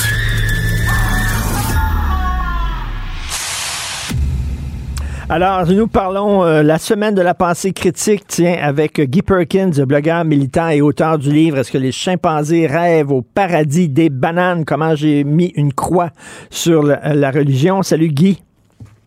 Salut Richard et bonne heureuse année. Bonne année à toi. Écoute, bien sûr, tu tiens toujours à parler de l'Iran en, débutant. Euh, le nombre de morts, donc là, 481 morts de plus. Euh, ben 481 au total, c'est 12 de plus que ce qu'on avait euh, parlé avant les fêtes. ce qui est mentionné sur le, site de surveillance, c'est qu'il est de plus en plus difficile de faire des, un compte. Bon, c'est toujours, ça a toujours été un chiffre conservateur mais il est encore de plus en plus difficile de faire un compte juste parce que les familles sont sous pression, c'est qu'ils n'osent pas dire justement que euh, s'il y a quelqu'un qui est décédé dans la famille, que c'est à cause du régime. Mais on peut penser que c'est beaucoup plus. Alors, des condamnations à mort, bien sûr. On a vu Charlie Hebdo, euh, Charlie Hebdo qui, ont fait leur une avec, c'était écrit euh, au Mola, retournez d'où vous venez, et tu voyais une femme nue qui avait les jambes ouvertes et qui voulait accueillir des Mollahs en disant, retournez donc dans, le ventre de, de votre mère il y a eu des, réactions de la part du régime iranien qui étaient vraiment furieux. Et là, ils en remettent, là, Charlie Hebdo, c'est quoi? C'est hier, ils ont refait une page couverture encore en s'attaquant au Mollah. Écoute, en sachant ce qui est arrivé à Charlie Hebdo avec l'horrible massacre qu'ils ont eu, t'imagines le courage qu'ils ont quand même de ridiculiser encore les islamistes malgré tout? Ils ne doivent pas euh, céder à la menace, Richard, parce que dans le fond, eux, ce qu'ils ont fait comme menace, euh, euh, c'est qu'ils ont laissé sous-entendre justement aux gens de Charlie Hebdo de se rappeler de Salman Rushdie, parce que eux, dans le fond, ce qu'on, on peut associer ce qui s'est passé à Charlie Hebdo plus au côté sunnite de, de, l'islam, mais eux vont plutôt référer à, à Salman Rushdie, dire, ben, vous voyez ce qui s'est passé, il y a quelqu'un justement qui s'est levé, puis que plusieurs années après, il passait à l'acte, mais ils doivent pas céder à ça. Euh, mhm. même si pour certains ça peut paraître extrême, c'est déjà crissement mieux là, que ce qu'on du, du, manque de courage qu'on a vu de nos propres humoristes ici au Québec, euh, pas plus tard que, que le soir de, du jour de l'an, où euh, euh Infoman de souvenir n'a même pas adressé la question de la révolution iranienne dans son dans, son ah annuel. Et du côté du bye-bye, c'est un petit clin d'œil qui a passé là, que, sans qu'on se rende compte. Il fallait pas cligner des yeux là, quand justement il y a eu référence à, la crise en Iran. Puis pour moi, ce qui se passe là-bas, c'est pas moins grave que ce qui se passe en Ukraine. C'est-à-dire en Ukraine, tu as, une guerre de deux voisins, mais là ici, tu as, un gouvernement, un régime qui est en train justement d'étouffer son propre peuple. Puis ce qui se passe actuellement, c'est juste la pointe de l'iceberg. C'est rien de nouveau. C'est c'est euh, de l'oppression qui se vit depuis l'établissement de ce régime-là Puis là, les gens se soulèvent. Alors, c'est pas moins important. Puis moi, je comprends Mm. pas que justement les gens ici se, se, se, se plient. On a nos idiots utiles qui, qui, qui font toujours attention. Mais moi, je lève mon chapeau à Charlie Hebdo. Euh, on parle pas assez aussi des euh, euh, de toutes les, les, les, euh, les sanctions qui sont émises contre l'Iran. On n'en entend pas parler beaucoup. Je sais qu'actuellement, euh, l'Europe euh, et la France songent à mettre les gardiens de la révolution islamique comme organisation islamiste. Euh, donc à surveiller. Mais tu sais, on devrait. je parlais à une citoyenne euh, québécoise d'origine iranienne, puis elle dit on devrait euh, ben, fermer les, les, les, les consulats et même l'ambassade de l'Iran en disant on veut pas vous avoir sur notre territoire. Euh, on dirait qu'on est complaisant. Puis con- concernant Charlie Hebdo, euh, Guy. Il y a des gens qui vont dire, est-ce que c'est pas de la provocation? Par exemple, mettons, toi, tu as, un voisin qui est complètement cinglé, OK? Chaque fois que tu fais jouer du Céline Dion, euh, il rentre chez vous puis il bat ta blonde.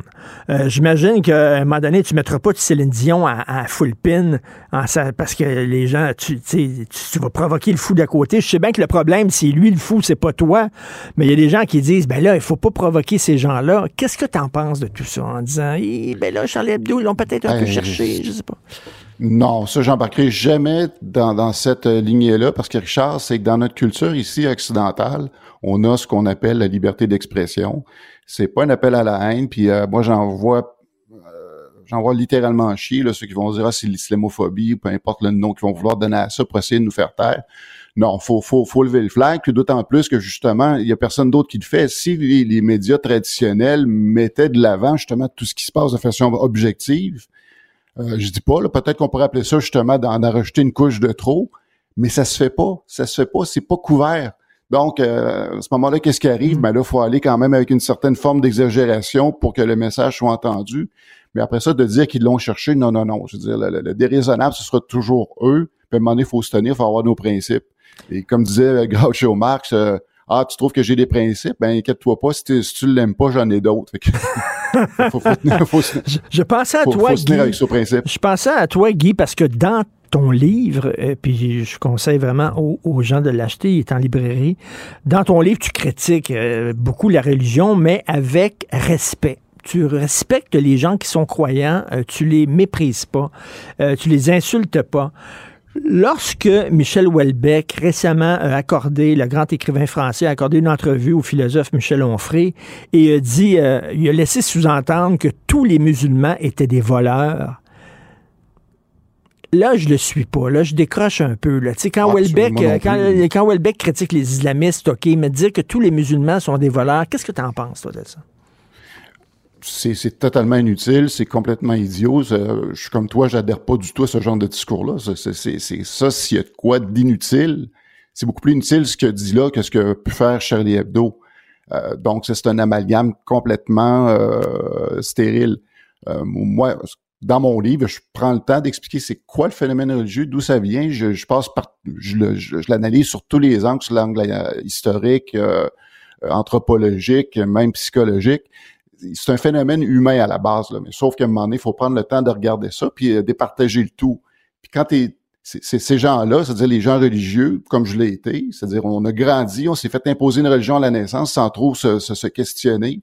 Fait que tout le monde fait partie de ce, ce, ce, ce, pattern-là. Mon livre, moi, c'est dire ce que je voulais faire avec ça, c'est de faire prendre conscience à tout le monde de ce que c'est. Ceux qui sont familiers et non familiers avec la religion pour expliquer c'est quoi le phénomène. Euh, c'est un phénomène typiquement humain, mais à un moment donné, il faut arrêter aussi de trop le prendre au sérieux. Il faut ramener, justement, il faut, faut recentrer un petit peu le discours. Non, non, c'est un méchant dérapage de la part de, de Welbeck. Euh, tu veux nous dire que ça fait 23 ans qu'on vit dans le futur? Qu'est-ce que tu veux dire par là?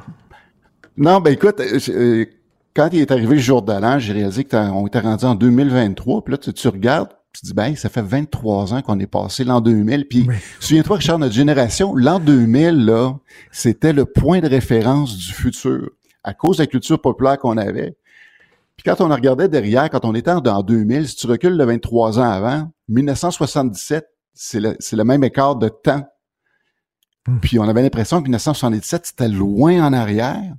Puis là, il me semble, l'an 2000, c'était, c'était hier. C'était Oui. hier, ça a tellement passé vite. Et ça fait 23 ans qu'on est dans le futur, mais on, on se rend compte aussi que les, la culture populaire s'était beaucoup trompée sur certaines choses quand on regarde euh, l'Odyssée de l'espace, 2001, de- de- 2000, euh, l'Odyssée de l'espace avec les stations spatiales, Blade Runner avec les, les, robots humanoïdes quasiment identiques à un humain. Et Blade Runner, ça se déroulait en quelle année? En 2019. En 2019. Et Soylent Green, qui est en, soleil vert en français, où on parlait... C'est en 2022. C'est en 2022. Et on disait ça, ça, va, ça va être un avenir apocalyptique avec des chaleurs épouvantables, puis il n'y aurait plus de bouffe parce que les, les c'est trop chaud pour faire pousser quoi que ce soit. Donc, on, on mangerait euh, des, des, aliments faits à base de, de, de, viande humaine et tout ça. C'est ça. La population entière de humaine devenait des Jeffrey Dahmer. et euh, écoute, moi, j'étais j'étais allé à l'expo quand j'étais enfant, puis on parlait là, des autos qui volent et, etc. Euh, on n'est pas rendu là encore. Euh, la façon dont on a dépeint l'avenir dans les années 60-70, c'est assez rigolo. Pour les gens qui sont nés avant 2000, puis bien avant 2000 comme nous autres, c'est ça, c'était seul en 2000. Puis pour ceux qui sont nés après l'an 2000, ben, tout ce qui précède l'an 2000, pour eux autres, c'est la préhistoire ou c'est une rumeur. Ça, dépend parce que comment, on se place dans l'échiquier. Mais, mais tu dis qu'il faut être sceptique envers les religions. Est-ce qu'il faut être sceptique envers la science, c'est-à-dire qu'on avait une vision, euh, la science va tout régler, ça va être génial, on va, en 2002, on va tous avoir un avion volant, puis tout ça. On se raconte des histoires aussi avec la science. Ben, il y avait à l'époque, mais ça, je pense que ça existe encore, des, ce qu'on appelle des futurologues qui essayaient de, de, de, prédire comment ça allait se passer. Je pense que c'est plus eux qui sont à blâmer que, que la science comme telle, parce qu'il faut se rappeler que la science, c'est simplement une méthode. Fait que des gens vont les gens qui vont s'amuser à faire des prédictions, ça demeure quand même des humains avec euh, un lot de, d'erreurs avec lesquelles ils ont à composer.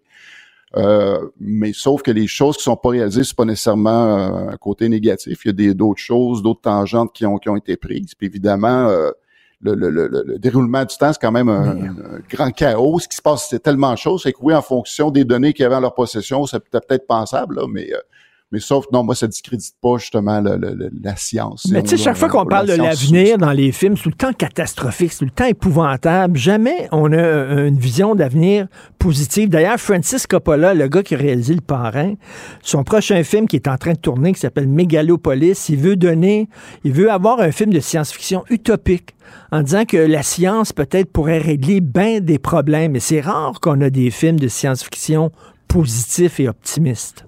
Non, la dystopie est plus vendeuse, effectivement. On, ben oui. On, l'a vu, c'est, on, se fait garnir justement de romans dystopiques le moment qu'on adresse euh, quelque chose par rapport au futur. Et, l'humain est, très sceptique de nature. ça, c'est de tout temps. Euh, il n'y a pas si longtemps, je revoyais le film 12 Angry Men là, de, de Sidney Lumet, justement, sur le, puis t'entends les discours, ça, ça, je pense que ce film-là remonte à 1960. Puis t'entends le discours des gens entre eux là, qui, qui, qui en ont contre la, la jeune génération de l'époque, puis qu'on s'en va nulle part, puis sont très pessimistes. Mais tu vois, c'est en 1960, on recule de près de 70 ans, puis il y avait exactement le même discours. Comme disait Mike in the Mechanics dans, dans sa chanson In the Living Years, Every generation blames the one before. C'est que tout le monde se blâme. On blâme, on blâme ceux qui nous ont précédés, ceux qui vont suivre. Fait que c'est, je pense que ça fait partie du, scepticisme, le, le, le, négationnisme que les gens peuvent avoir. Et dans ta boule de cristal, tu parlais de l'Iran au début. Est-ce que tu es optimiste? Est-ce que tu crois que ces gens-là vont pouvoir vraiment faire tomber le régime?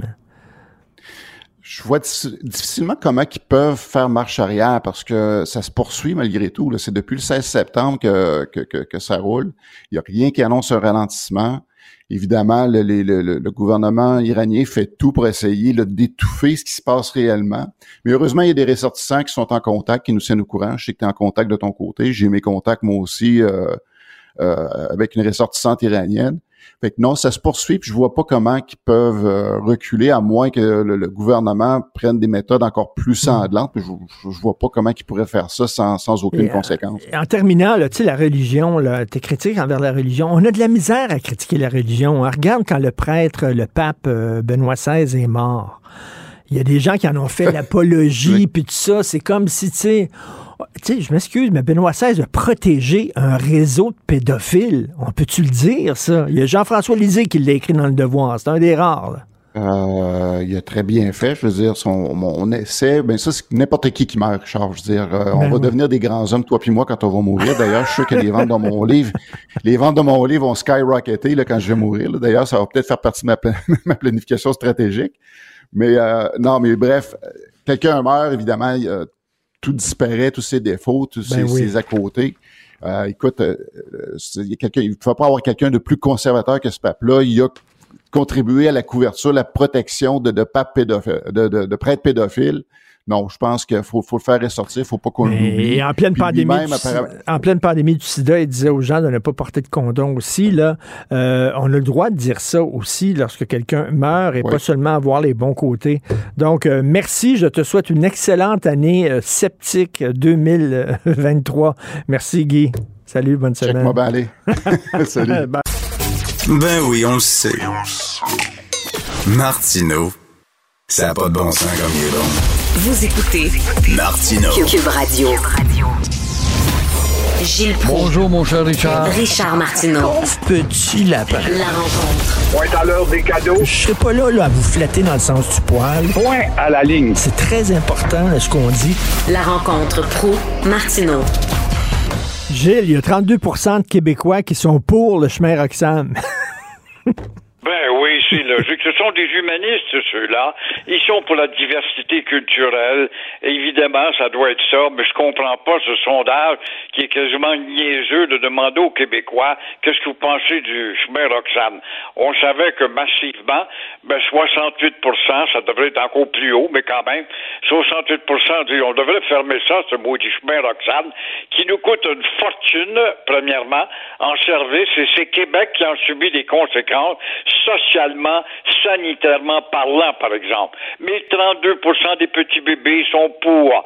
Alors, toujours est-il que non seulement on ne fermera pas, mais euh, Trudeau il l'a dit, il a déjà mis des dizaines de millions de dollars pour améliorer le Welcome to Canada par le chemin Roxham in Quebec, please.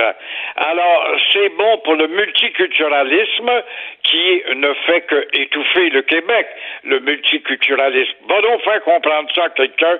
Oh, on est pour toutes les cultures, nous autres. Oui, mais multiculturalisme, ça étouffe aussi pendant qu'on oublie ta culture à toi. Mais t'es pas capable de faire comprendre ça. Et là, Trudeau ose dire, oui, oui, mais si c'est pas là, ça va être ailleurs. Alors, il ne dit pas qu'à ailleurs, Richard, il y en a déjà un ailleurs. On n'en parle pas. C'est chez ces vaches sacrées intouchables que sont les Mohawks d'Aquasasné, avec leurs réserves qui touchent à la frontière des États-Unis, du Canada, de l'Ontario et du Québec un anachronisme géographique qui devrait être changé si on avait du courage, mais ça ne fait que 100 ans qu'on en parle et ça ne changera pas. Mais par à quoi ça se naît, là, on note déjà qu'il y en a des euh, farfelus ou encore des beaux fraudeurs habiles et non pas des farfelus qui amènent leur monde, puis là, ben t'as pas de poste de contrôle. Tu passes là tout simplement parce que l'Amérindien a le droit, lui, de passer là sans faire de rapport aux douaniers américains ou canadiennes. Alors, voilà encore une fois, quand on dit que c'est pas là, ça va être ailleurs, mais M. Trudeau, vous deviez savoir à quoi chasser. Et vous le savez d'ailleurs. Alors, la seule consolation là-dedans, c'est que 393 de ces réfugiés et faux réfugiés qui en novembre, le plafond était bas, le ciel était gris, ils se sont dit, comme dans la chanson d'Aznavour, emmène-moi au bout du monde, peut-être que sous un soleil plus radieux, il fait mieux pour le moral. Ils ont décidé de retourner vers le sud. Alors, entre-temps, c'est dans un mois qu'on va voir encore une fois que la Cour du Québec et l'historien euh, euh, Sébastien qui a décidé de déposer une plainte, il est très actif, ce jeune homme-là, euh, on va voir encore une fois que la Cour du Québec n'a pas de poids par rapport aux décisions d'Ottawa. Mais c'est pas raciste de vouloir faire respecter nos frontières, Gilles. Comment oui, ça se fait? c'est raciste. Pour nous autres, ça l'est raciste parce qu'on est un peuple à démolir, à Hmm. faire disparaître. Si vous faites aller la gueule, vous êtes des racistes. Les autres qui donnent des coups de poing sur la gueule, qui peignent un joueur de football par la gorge, qui disent qu'on devrait tuer Pauline Marois, ça, c'est pas du racisme. Mais toi, t'es un raciste, t'appartiens à la race qui doit disparaître. Et ça se fait tranquillement, pas vite, dans l'indifférence. Et vous, quand vous rentrez chez vous, est-ce que vous barrez la porte ou vous la laissez ouverte? Non, mais. oui, c'est écrit enlevez vos couvre-chaussures aussi. Ça, vois-tu, là, un exemple? On reçoit des gens avec leur maudite culture différente, leur religion et au nom du multiculturalisme et euh, évidemment de la liberté de Trudeau dans laquelle nous surnageons, rappelons-le, nous surnageons, eh bien, tu as le droit d'imposer aux imbéciles qui t'accueillent tes habitudes de religion ou de quoi ce que tu veux. Mais par contre, quand tu rentres dans une maison, il y a une affiche enlevez vos couvre-chaussures. Pourquoi? Pour respecter la texture de la maison dans laquelle tu vas rentrer.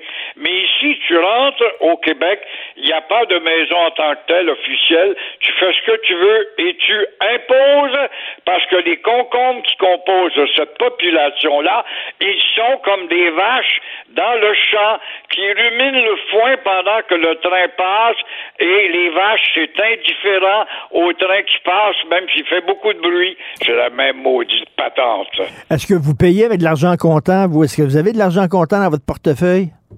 Ben moi, je paye comptant. Je sais pas, je fais partie des pauvres. Apparemment, il y a que des pauvres qui ont de l'argent comptant.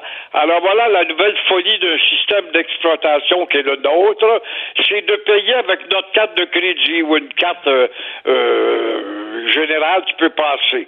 Alors, fini l'argent comptant. Oui, mais j'ai juste 20 pièces dans mes poches, je vais m'acheter un pain. Non, ça prend ta carte de crédit. Alors, au début, les arguments, c'était pour le microbe. Le microbe qui pouvait s'installer sur ton dollar de papier. Et après ça, on a dit non, non, c'est parce qu'il y a trop d'argent dans la petite boulangerie et ça peut attirer les voleurs. Bon, ben voilà. Et maintenant, la Société de transport de Montréal est entrée dans ce jeu de folie. Je suis allé au Centre Bell il n'y a pas longtemps, mon cher Richard, avec mon petit-fils, un centre de petite enfance. J'ai été obligé, j'ai acheté deux hot dogs avec ma carte de crédit. Je ne pas payer comptant, je n'en revenais pas. C'est ainsi fait. Mais c'est bizarre, il y a une contradiction là-dedans. Euh, hier, on ne voulait pas de carte de crédit parce qu'il y avait un pourcentage de la somme qui allait, euh, qui privait le vendeur. Alors que là, aujourd'hui, maintenant, ça prend la carte de crédit, même s'il y a une somme, un pourcentage qui sera au titulaire de la carte ou à la compagnie de carte de crédit. Alors, nous le doute, euh, il faudrait que Ottawa, si Ottawa est responsable de l'argent, c'est vrai, il faut que Ottawa intervienne sur ce qui hier était normal est devenu anormal. C'est ainsi au Québec, ce qui hier était normal est devenu anormal. Et la normalité n'est pas normale. Ben parce que si ça sert à rien d'avoir de l'argent, ben arrêtez d'en imprimer. Moi, je reviens pas, euh, Gilles, qu'il y a des commerces qui disent non, vous devez, de- vous devez payer que seulement par carte. Je suis désolé, moi, pour moi, ce serait illégal. Ben, ça ne peut rien comprendre. Ben ouais. Les arguments du microbe là, avec la COVID, ça ne tient plus quand même entre toi et moi. J'ai vu ça chez Provigo, là, ils ont arrêté leur folie. Mais non, non, faut vous payer avec votre carte, on touche pas à l'argent, nous autres. Je n'en reviens pas comment ce que le monde peut virer de bord, les quatre fers en l'air comme une tortue, pas capable de se remettre d'aplomb. et puis là, ben, c'est que non, non, mais là, il y a trop d'argent dans notre portefeuille, nous autres, les voleurs peuvent venir. On a peur des voleurs comme au temps des cowboys. Euh, Alors, j'ai plus d'explications. Je suis désarmé devant les folies et les décisions qui se prennent et ça passe comme une lettre à la poste. Merci beaucoup. Bonne journée. Continuez à prendre les vitamines Flintstone. Merci. À demain. Au revoir. À demain. Merci à toute l'équipe qui m'entoure et m'appuie, me soutient et me supporte et m'endure. Même Florence Lamoureux à la recherche, Cybelle Olivier, André-Sylvain Latour, Louis-Antoine Lemire et euh, la régie, la réalisation, Jean-François Roy et le grand Tristan euh, Brunet-Dupont qu'on appelle le totem. Alors, c'est euh, Benoît qui prend la relève. On se reparle demain. Cube Radio.